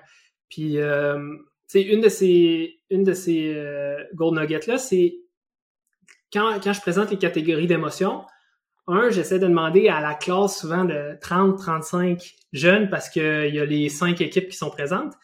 Puis on essaie de nommer les cinq catégories d'émotions ensemble, puis on n'est même pas capable. Donc là, déjà là, il y a comme un, un- un- une réalisation de là, ben voyons, tu sais, je suis même pas capable, on n'est même pas capable à la gang de nommer les cinq Mm. catégories d'émotions. Là, un autre élément après ça que j'amène souvent qui, qui, qui, qui fait jaser puis qui amène à la réflexion, c'est bon, quelles émotions sont positives, quelles émotions sont négatives? Là, on rentre dans un gros débat de ben là, clairement, la joie, c'est positif, puis la colère, c'est négatif. Là, il y a quelqu'un qui dit Ouais, mais attends, tu sais, des fois, si t'as peur, ça t'aide à mieux performer. Ou si t'es en colère, t'as plus d'énergie. Fait que là, il y a comme un gros débat qui part, puis là, on fait comme OK, attends, fait que là, il y a plus à travers les émotions que juste le positif, le négatif. Puis c'est un peu le même, je te dirais que j'essaie d'amener les sujets comme les émotions pour que ça l'accroche les gens. C'est avec des, des, des, des concepts ou des idées que on prend peut-être pour acquis puis que finalement ils, ils se retrouvent à peut-être Ouais. Non, mais c'est vraiment intéressant. Puis ce que j'aime de, de ce que tu viens de dire, c'est que ça devient concret pour des gens euh, de dire, OK, on commence par parler de quoi, tu sais. Puis même là, ben, peut-être qu'ils vont vouloir t'inviter, toi, justement, pour pouvoir en parler dans leur contexte. Mais je pense que juste ça, comme, c'est très, je pense que c'est riche parce que des fois, l'impression que j'ai, c'est que tu as certaines personnes qui savent qu'il faut en faire, mais qui savent pas par quoi commencer. Puis tu sais, des fois, comme, Mhm. euh, ils vont pitcher ça, dire OK, ben c'est toi l'expert, dis-moi ce qu'il faut en parler. Mais je pense en même temps qu'il faut avoir un peu plus de direction en tant qu'entraîneur, entraîneur-chef, peu importe ton rôle, tu sais. Je pense qu'il faut quand même que tu saches un peu ce qui se passe, puis tu saches pourquoi tu fais venir quelqu'un, pas juste venir quelqu'un pour parler de quelque chose, parce que c'est parce que la personne a bien Exact. parlé de quelque chose que ça va nécessairement être ça. Puis tu sais, ça boucle la boucle, parce qu'une des raisons pour laquelle que je t'ai invité, comme que j'ai mentionné au départ, c'est justement comme je pense que justement la gestion des émotions, ça peut être quelque chose de très utile, puis qui est pas sou- souvent c'est fait parce que le sport c'est émotif, puis je pense que si on était tu sais, je veux dire, euh, j'ai fait 14 ans dans le sport de compétitif jusqu'à un certain point au niveau. Puis Oui. je veux dire, je me rappelle pas si on en a parlé une fois, tu sais. Fait que, euh, fait que je pense que ça, Mhm. c'est c'est quand même très riche. Là-dessus, ça fait déjà euh, plus d'une heure qu'on qu'on discute ensemble. Fait que là, on, on est rendu au segment des questions éclair qui nous sert à. Bon, Si ben vas-y, vas-y, je te le Frank. permets. Si tu me permets, on a parlé de gestion des émotions, mais j'ai l'impression que personne a- d'outils en ce moment, peut-être. ben, ouais, ben, pour- si tu as cette impression-là, on laissera pas les gens sur leur faim, certainement. J'aimerais peut-être en peut-être deux minutes, on va passer rapidement, 10 si tu veux. euh, donner des outils. ok? 10, ok. Mais bref, euh, je vais laisser peut-être la. Ok, ben si tu me donnes 10 pour vrai. minutes, parce qu'on. Il y a cinq catégories d'émotions, mais là, on peut aller dans la littérature. Il y en a qui disent qu'il y en a sept, il y en a qui disent qu'il y en a huit. Tu sais, euh, il y a beaucoup de débats là-dessus. Moi, j'utilise cette approche-là. Cinq catégories d'émotions, ça m'a prouvé utile dans tous les contextes de performance dans lesquels j'ai travaillé. Les émotions. On a joie, satisfaction, fierté, euh, excitation, toutes les émotions associées à la joie. On a la colère, frustration, euh, euh, annoyance en anglais, je sais pas comment dire, irritabilité, mais aussi comme euh, fureur, comme une grosse Mhm. colère, là, tu sais, donc une in- intensité plus élevée. On a euh, la peur, l'anxiété, la nervosité, c'est une autre catégorie. On a la tristesse, la déception, une autre catégorie d'émotions. Puis on a le dégoût, euh, autant comme dans la nourriture que le dégoût social, mais on rentre ici là-dedans la honte, la culpabilité, des choses comme ça. Fait que là, on a cinq catégories d'émotions. En fait, j'aurais peut-être quasiment dû te demander à l'avance si tu aurais été capable de me nommer, ça aurait été intéressant. Y en a-tu une là-dedans qui t'a surpris? Euh, ou, non, parce euh, que j'étais au courant, euh, j'étais au courant un peu des, des cinq catégories pour différentes raisons. Une qui est peut-être plus accessible à tout le monde et d'ailleurs à des jeunes, le film Inside Out, qui en parle de façon très ludique. J'encourage les gens à l'écouter, mais Mhm. c'est euh, euh, quelques séances en psychologie euh, post-carrière pour s'assurer d'une bonne fin de carrière ou de bonne transition après carrière, comme nous dirait Joanie Fortin, m'ont amené à être conscient de ces émotions-là. Ben oui, exact. Puis moi aussi, ça m'a beaucoup inspiré ce film-là euh, pour ces raisons-là. Mais bref, on a cinq catégories d'émotions. Fait que la première étape, c'est de pouvoir les identifier, les nommer et les reconnaître quand ils arrivent. Là, pour mieux les reconnaître ou les comprendre, faut essayer de voir peut-être dans quelle situation ça risque d'arriver. Donc, si on pense à la joie, satisfaction, excitation, c'est souvent un indicateur que ce qu'on fait ou on entreprend en ce moment se passe bien. Hein? Quand on est joyeux, satisfait, fier, c'est que les choses se passent bien, on a de la réussite, on progresse. Euh, si on pense à la colère, la colère, ça va être souvent une émotion qui se présente quand on a un obstacle en face de nous, ou il y a une injustice quelconque qui se produit. Donc, on a un but qu'on essaie d'atteindre, mais il y a quelque chose qui nous empêche d'atteindre. C'est fâchant, on tombe en colère. Mais aussi, ce qui arrive, c'est que souvent, on a un gain d'énergie dans ces situations-là et donc on peut doubler d'efforts pour essayer d'atteindre notre but. Là, la question, souvent avec la colère, c'est vers où je dirige cette colère-là? Vers l'arbitre, comme on disait tantôt, ou vers euh, mon but à court terme qui pourrait être euh, mon prochain shift, le prochain jeu, etc. On rentre dans la peur après. Peur, anxiété, nervosité. C'est une belle opportunité ici pour prendre un peu de recul puis de faire attention, il y a un risque, il y a un danger. Comment je veux approcher la situation pour être sûr de ne pas faire d'erreur, pour être sûr de ne pas manquer mon coup? Donc, tu sais, se reconcentrer ici sur euh, les éléments de la performance qui sont dans mon contrôle, puis que j'ai confiance en, dans cette situation-là. Donc, euh, quand il y a un risque, on va essayer de reprendre le contrôle. Donc, c'est quoi les éléments que j'ai le contrôle? Je vais me reconcentrer sur ma performance au lieu de penser à l'adversaire, à l'arbitre, aux gens sais, parce que souvent, c'est là que la peur, la nervosité vient. Qu'est-ce que les gens vont penser ou des choses de même. Euh, la tristesse, déception, ça peut être assez évident, mais c'est dans les moments de, défaite, de perte, de euh, un, match qu'on perd ou un match qui est déjà perdu d'avance. Tu sais, quand l'écart de points est tellement grand, on peut vivre la tristesse, la déception même avant que le match soit fini. ça, c'est un bon moment de recueil puis de réflexion. Tu sais, es, beaucoup dans la, mm-hmm. réflexion euh, dans, ton approche et tout, mais après un match, quand on perd, moment de déception, moment down, un peu, on a moins d'énergie, on peut prendre un moment pour là s'asseoir avec un papier crayon, puis là se questionner qu'est-ce qui a bien été, qu'est-ce qui a bien, moins bien été, qu'est-ce que je veux améliorer, sur quoi je veux me concentrer avant le prochain match, qu'est-ce que je peux apprendre de la situation? Donc l'émotion de tristesse, c'est une émotion de réflexion, de, repli sur soi puis d'introspection finalement. Mm-hmm. Puis finalement, le dégoût, culpabilité, la honte, moi je le vois souvent quand les gens font des erreurs qui auraient pu être évitées. Mm. Donc on se sent coupable, on a honte quand on sait qu'on est capable d'atteindre quelque chose, puis on parle des attentes qu'on a peut-être envers nos performances, puis qu'on les atteint pas. Puis là, ça, c'est intéressant parce que je vois beaucoup de joueurs de poker qui vivent beaucoup de honte et culpabilité parce qu'ils ont des standards et des attentes élevées qui sont pas atteignables.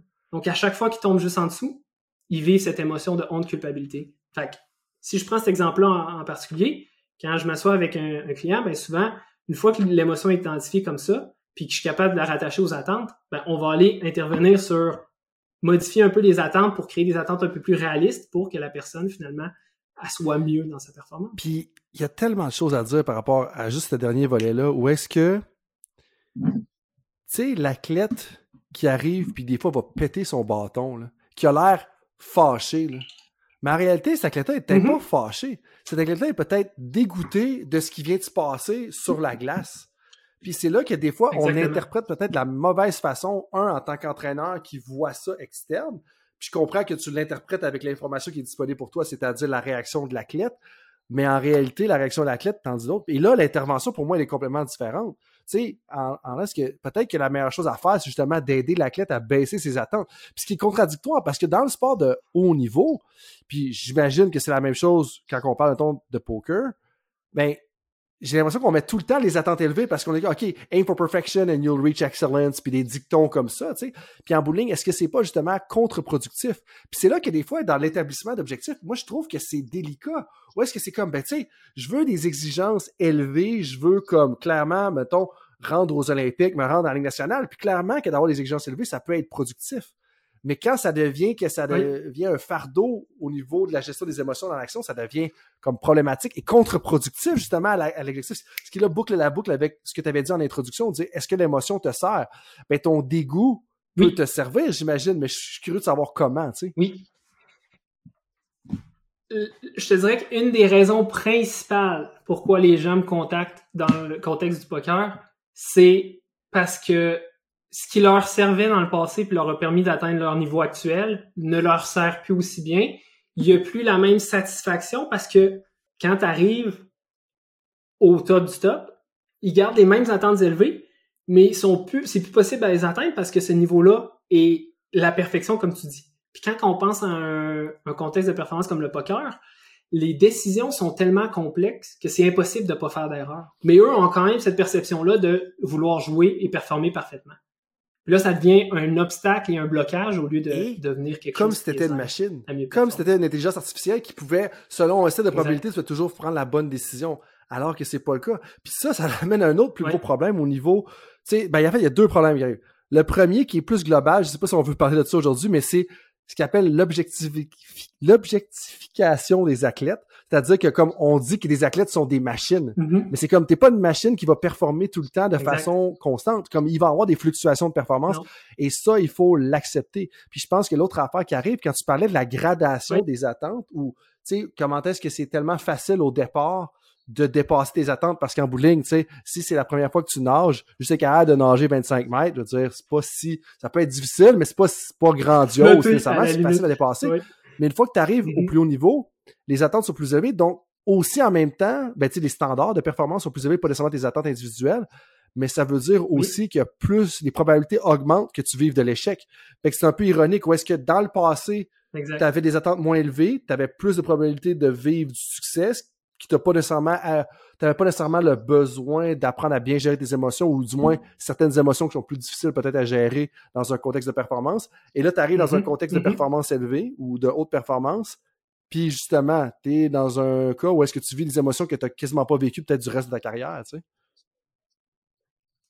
Mm-hmm. Puis j'aime comment, Frank, je sais pas si tu le fais consciemment et volontairement, mais tu as dit des émotions qui sont difficiles à gérer dans un contexte de performance s'il y a un truc que j'aimerais que les gens se souviennent, par, retiennent de nos conversations par rapport aux émotions, c'est qu'il n'y a pas d'émotions positives et négatives. Il y a juste des émotions qui sont un peu plus inconfortables, un peu plus difficiles à gérer parce qu'on n'a pas les bons outils, on les comprend pas bien. Puis tu sais, tantôt, je définissais un peu c'est quoi les cinq émotions. C'est comme le point de base. Comprendre pourquoi l'émotion se présente dans cette situation que tu en ce moment. Es-tu en train de vivre la défaite? As-tu fait une erreur? Est-ce qu'il y a un obstacle en face de toi? Est-ce qu'en fait tout se passe bien puis il faut juste que tu continues sur ton chemin? Donc, de comprendre le contexte dans lequel tu performes, on revient beaucoup à ça, tu sais, comprendre le contexte pour après ça mieux, mieux réagir. C'est là que je pense que la conversation était très importante. Puis ça fait un, super bon que les, les questions claires. Ou est-ce que je pense que c'est important d'entendre parler de d'autres contextes de performance jusqu'à un certain point. Parce que si tu restes seulement dans le hockey, dans le basketball, dans le soccer, dans le football, je pense que tu comprends pas vraiment bien ton contexte en réalité parce que tu vis ton contexte. Fait que tout ce que tu connais, c'est ton contexte. Fait que tu sais pas les autres contextes ressemblent à quoi. ça t'aide pas à contextualiser les mm-hmm. choses ou à bien comprendre les particularités. Puis je pense qu'en entendant parler de d'autres mm. sports, ça te permet justement de mieux comprendre. Puis là, je, vais peut-être, avant d'aller dans les questions à Claire, euh, c'est quoi les, différences, les particularités que tu retiens? Parce que moi, je vois trois contextes un peu dans, ta vie professionnelle, dans ta, dans ta biographie. Tu as le sport compétitif, comme le soccer, si je ne m'abuse. Tu as le poker. Euh, tu as mm-hmm, le mm-hmm. sport électronique que tu connais. C'est quoi peut-être les, parallèles et les différences que tu vois que peut-être que les gens sont pas conscients de ces trois contextes-là?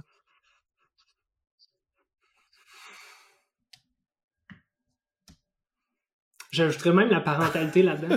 je trouve que c'est un autre contexte de performance dans lequel je suis en ce moment. Puis je t'avouerais que je ne suis pas certain qu'il y a des différences. Tous les outils puis les connaissances que j'ai, je les applique dans chacun de ces domaines-là.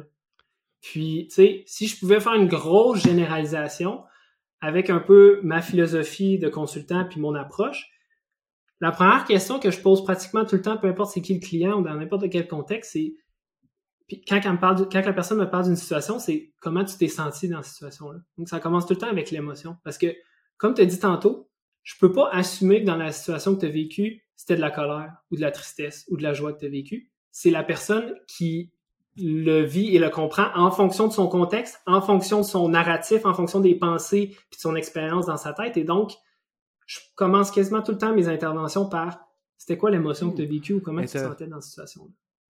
C'est peut-être ça la. Qu'est-ce que les gens ils comprennent le moins bien par rapport au sport électronique à tes yeux? Ah, bonne question, ça. Euh, que c'est que c'est possible d'être une, performance, que c'est pas juste un jeu, dans le sens que il y a des variables dans lesquelles on peut travailler à s'améliorer et performer. Ouais, puis que c'est pas juste aléatoire aussi. Puis je pense que c'est vrai au poker aussi, c'est peut-être un peu plus compris, mais comment est-ce que c'est ça prend Mhm. des habiletés. Là. Comme euh, ça prend des habiletés, ça prend de la pratique. Là. Je peux voir, pour les gens qui connaissent pas le jeu Rocket League, là, qui est quand même présent dans mon cercle d'amis personnel, là, comme euh, tu sais, c'est- c'est de faire des manœuvres avec des autos. C'est jouer au soccer 3 contre 3 avec des autos. On n'a pas besoin d'expliquer plus que ça. Ça prend Mhm. des habiletés. Sincèrement, les gens qui sont bons dans ce sport-là, c'est Oui. sont, sont très habiles au même titre que euh, d'autres personnes peuvent être habiles. C'est sûr qu'il n'y a pas la composante des systèmes énergétiques autant que dans un sport comme le soccer, mais bref, c'est quand même présent. Parlant de ça, un, un de mes jeux préférés Mhm. euh, à, à la fin du balado, c'est de faire euh, partant, réserviste et coup ou coupé. C'est un jeu surprise. Les gens savent. Les gens- Ouais, je suis les gens savent jamais. ça, euh, T'en as écouté certains, les gens savent jamais à quoi s'attendre. C'est bien correct. Puis moi, je suis curieux de savoir. ouais, ouais. D'abord, la première question que j'ai Mhm. pour toi, pour m'aider à compter, est-ce que tu as un jeu préféré? Là, si on, on prend les, les, le Big Three un peu des, des sports euh, électroniques en ce moment, entre Overwatch, League of Legends ou Rocket League, c'est lequel ton, ton préféré? En fait, moi, mon préféré, c'est. Dota 2. Puis dans le fond, Dota 2, c'est... euh, je dirais que c'est...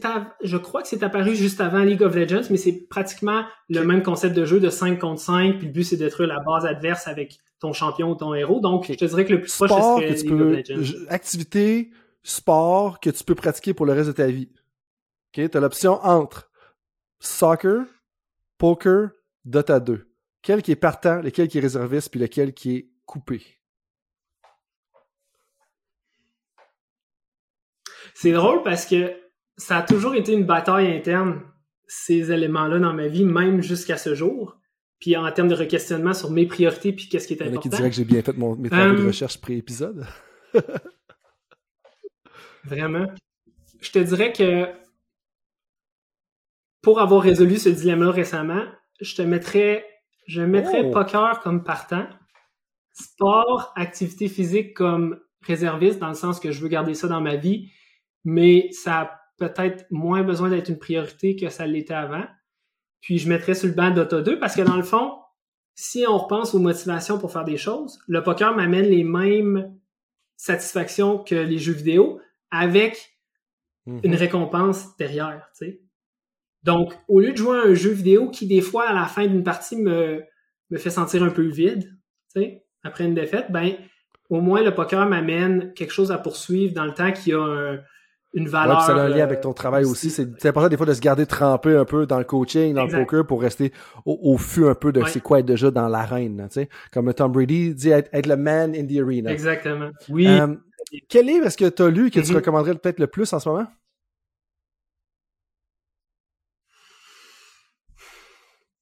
Je pense que mon, mon livre préféré que je fais souvent référence là, euh, dans, dans mes rencontres, c'est The Power of Now de Eckhart, Eckhart Tolle. Puis, euh, tu sais, le, le concept principal du livre, c'est vraiment comme de déconstruire le passé, le présent, puis le futur, qui sont un peu des créations euh, de, no- de notre cerveau. Donc, tu sais, c'est comme de comprendre un peu comment notre cerveau fonctionne avec ça. Puis, il y a un lien direct avec les émotions. Parce qu'à chaque fois que tu vis une émotion dans le moment présent, c'est toujours associé à un événement passé ou futur.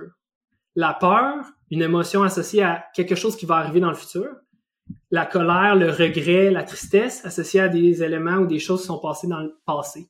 Puis souvent, quand on performe, on cherche à être dans le flow, être dans le moment présent. Mais quand tu es pris dans une émotion, tu es pris souvent dans le passé, une erreur que tu as faite, ou dans le futur à anticiper euh, quelque chose Ah. de dangereux ou de risqué.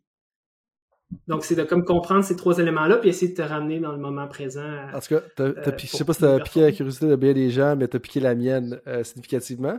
À tes yeux, qu'est-ce qui va devenir un avantage compétitif dans le monde, euh, peut-être du sport, ou dans le monde en général, dans 10 ans? Peu importe le contexte qui, qui te parle. Ouais, c'est drôle parce que là, on s'en va complètement ailleurs, mais euh, je pense que ça va être l'intelligence artificielle.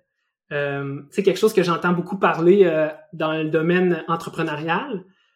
C'est pas que l'intelligence artificielle va prendre le dessus sur nous, mais c'est les gens qui vont être capables de mieux s'en servir qui vont prendre le dessus. Puis, Mhm, tu sais, je sais mhm. pas si t'es familier avec ChatGPT, je sais pas si c'est quoi. Oui.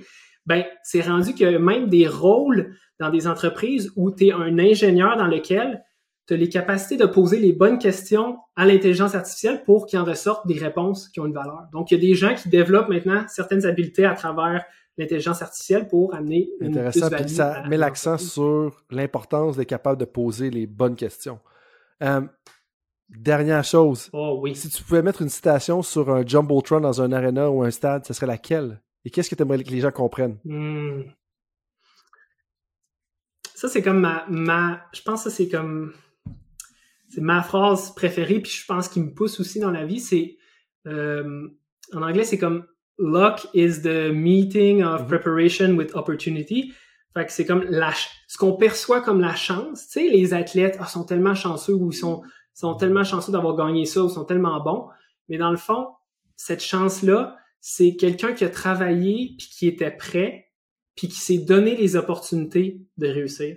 Et donc, quand l'opportunité apparaît, l'athlète est prêt à performer. Puis c'est un peu un, euh, une façon aussi de, de, de, de, donner une petite tape dans le dos au travail que je fais, dans le sens que si j'étais un athlète, j'attendrais pas de faire face à un obstacle pour être mieux équipé mentalement.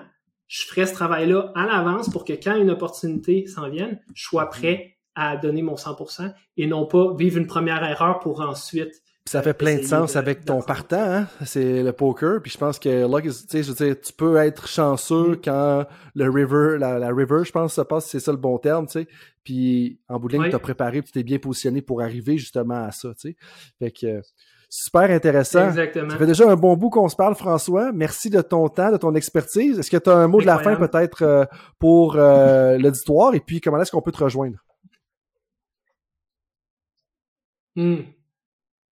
C'est une bonne question. Euh, en termes de mots de la fin, j'aimerais juste te remercier, Frank, parce que je savais qu'en venant avec ton invitation, on allait avoir une conversation euh, super profonde. Puis même si, euh, si personne n'en retient rien, moi, je vais avoir retenu juste une bonne conversation avec toi, des bonnes questions, puis aussi des, des, éléments de réflexion, parce que tu m'as quand même challengé à, des fois peut-être essayer de, réfléchir à des concepts que j'applique, mais des fois, j'ai pas nécessairement le rationnel derrière ou j'ai pas pensé comment bien les articuler. Donc, j'aimerais te remercier pour. euh, Je te les- renvoie l'appareil, certainement. Euh, honnêtement, comme c'est vraiment agréable. Puis je pense qu'il y avait un bon équilibre aussi de concret, particulièrement avec la petite tangente qui t'a pris à la fin. Je pense que c'est un 10 minutes qui valait définitivement la peine. Euh, comment est-ce que l'auditoire peut te rejoindre?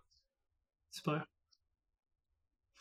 Euh, je dirais LinkedIn, Twitter, Facebook. Tu sais, si on écrit mon nom, François Hamel, consultant en performance mentale, on devrait être capable de me trouver sur pratiquement euh, toutes les plateformes. Puis, euh, je suis euh, facilement rejoignable. Et en fait, j'ouvre la porte si des gens ont des questions, des commentaires ou veulent juste échanger. Toujours partant pour une bonne conversation avec un bon dose de profondeur et d'application de côté pratique. C'est ce que j'aime de discuter avec toi. Mhm. Donc, on va mettre tout ça dans la description de l'épisode. Merci François euh, pour ton temps. Euh, un de nos collègues, Jason Boivin, voulait qu'on dise The Frank and Frank Podcast. Eh bien, c'est tout aujourd'hui pour The Frank and Frank Podcast. Merci tout le monde d'avoir été là et on se revoit une autre fois pour un autre épisode de Temps d'arrêt. Salut tout le monde, c'est Coach Frank avec un petit rappel pour vous avant que vous partiez pour vos autres projets de la journée, que ce soit une pratique ou un entraînement. Est-ce que vous voudriez recevoir une petite réflexion de ma part par courriel? Est-ce que vous aimeriez ça vous faire challenger dans votre travail? Si oui, bien, la réflexion du coach est pour vous. C'est quoi ça? Eh bien, c'est un petit courriel textuel qui partage les idées, concepts et débats qui animent mon esprit dans les dernières semaines. C'est très court, 250 à 500 mots. Et donc, si vous voulez recevoir ce genre de courriel qui va susciter de la réflexion, eh bien, visitez le drcoachfrank.com dans la section Contact et inscrivez-vous. Sinon, eh bien, je vous dis à la prochaine et merci d'être avec moi dans l'aventure Temps d'arrêt.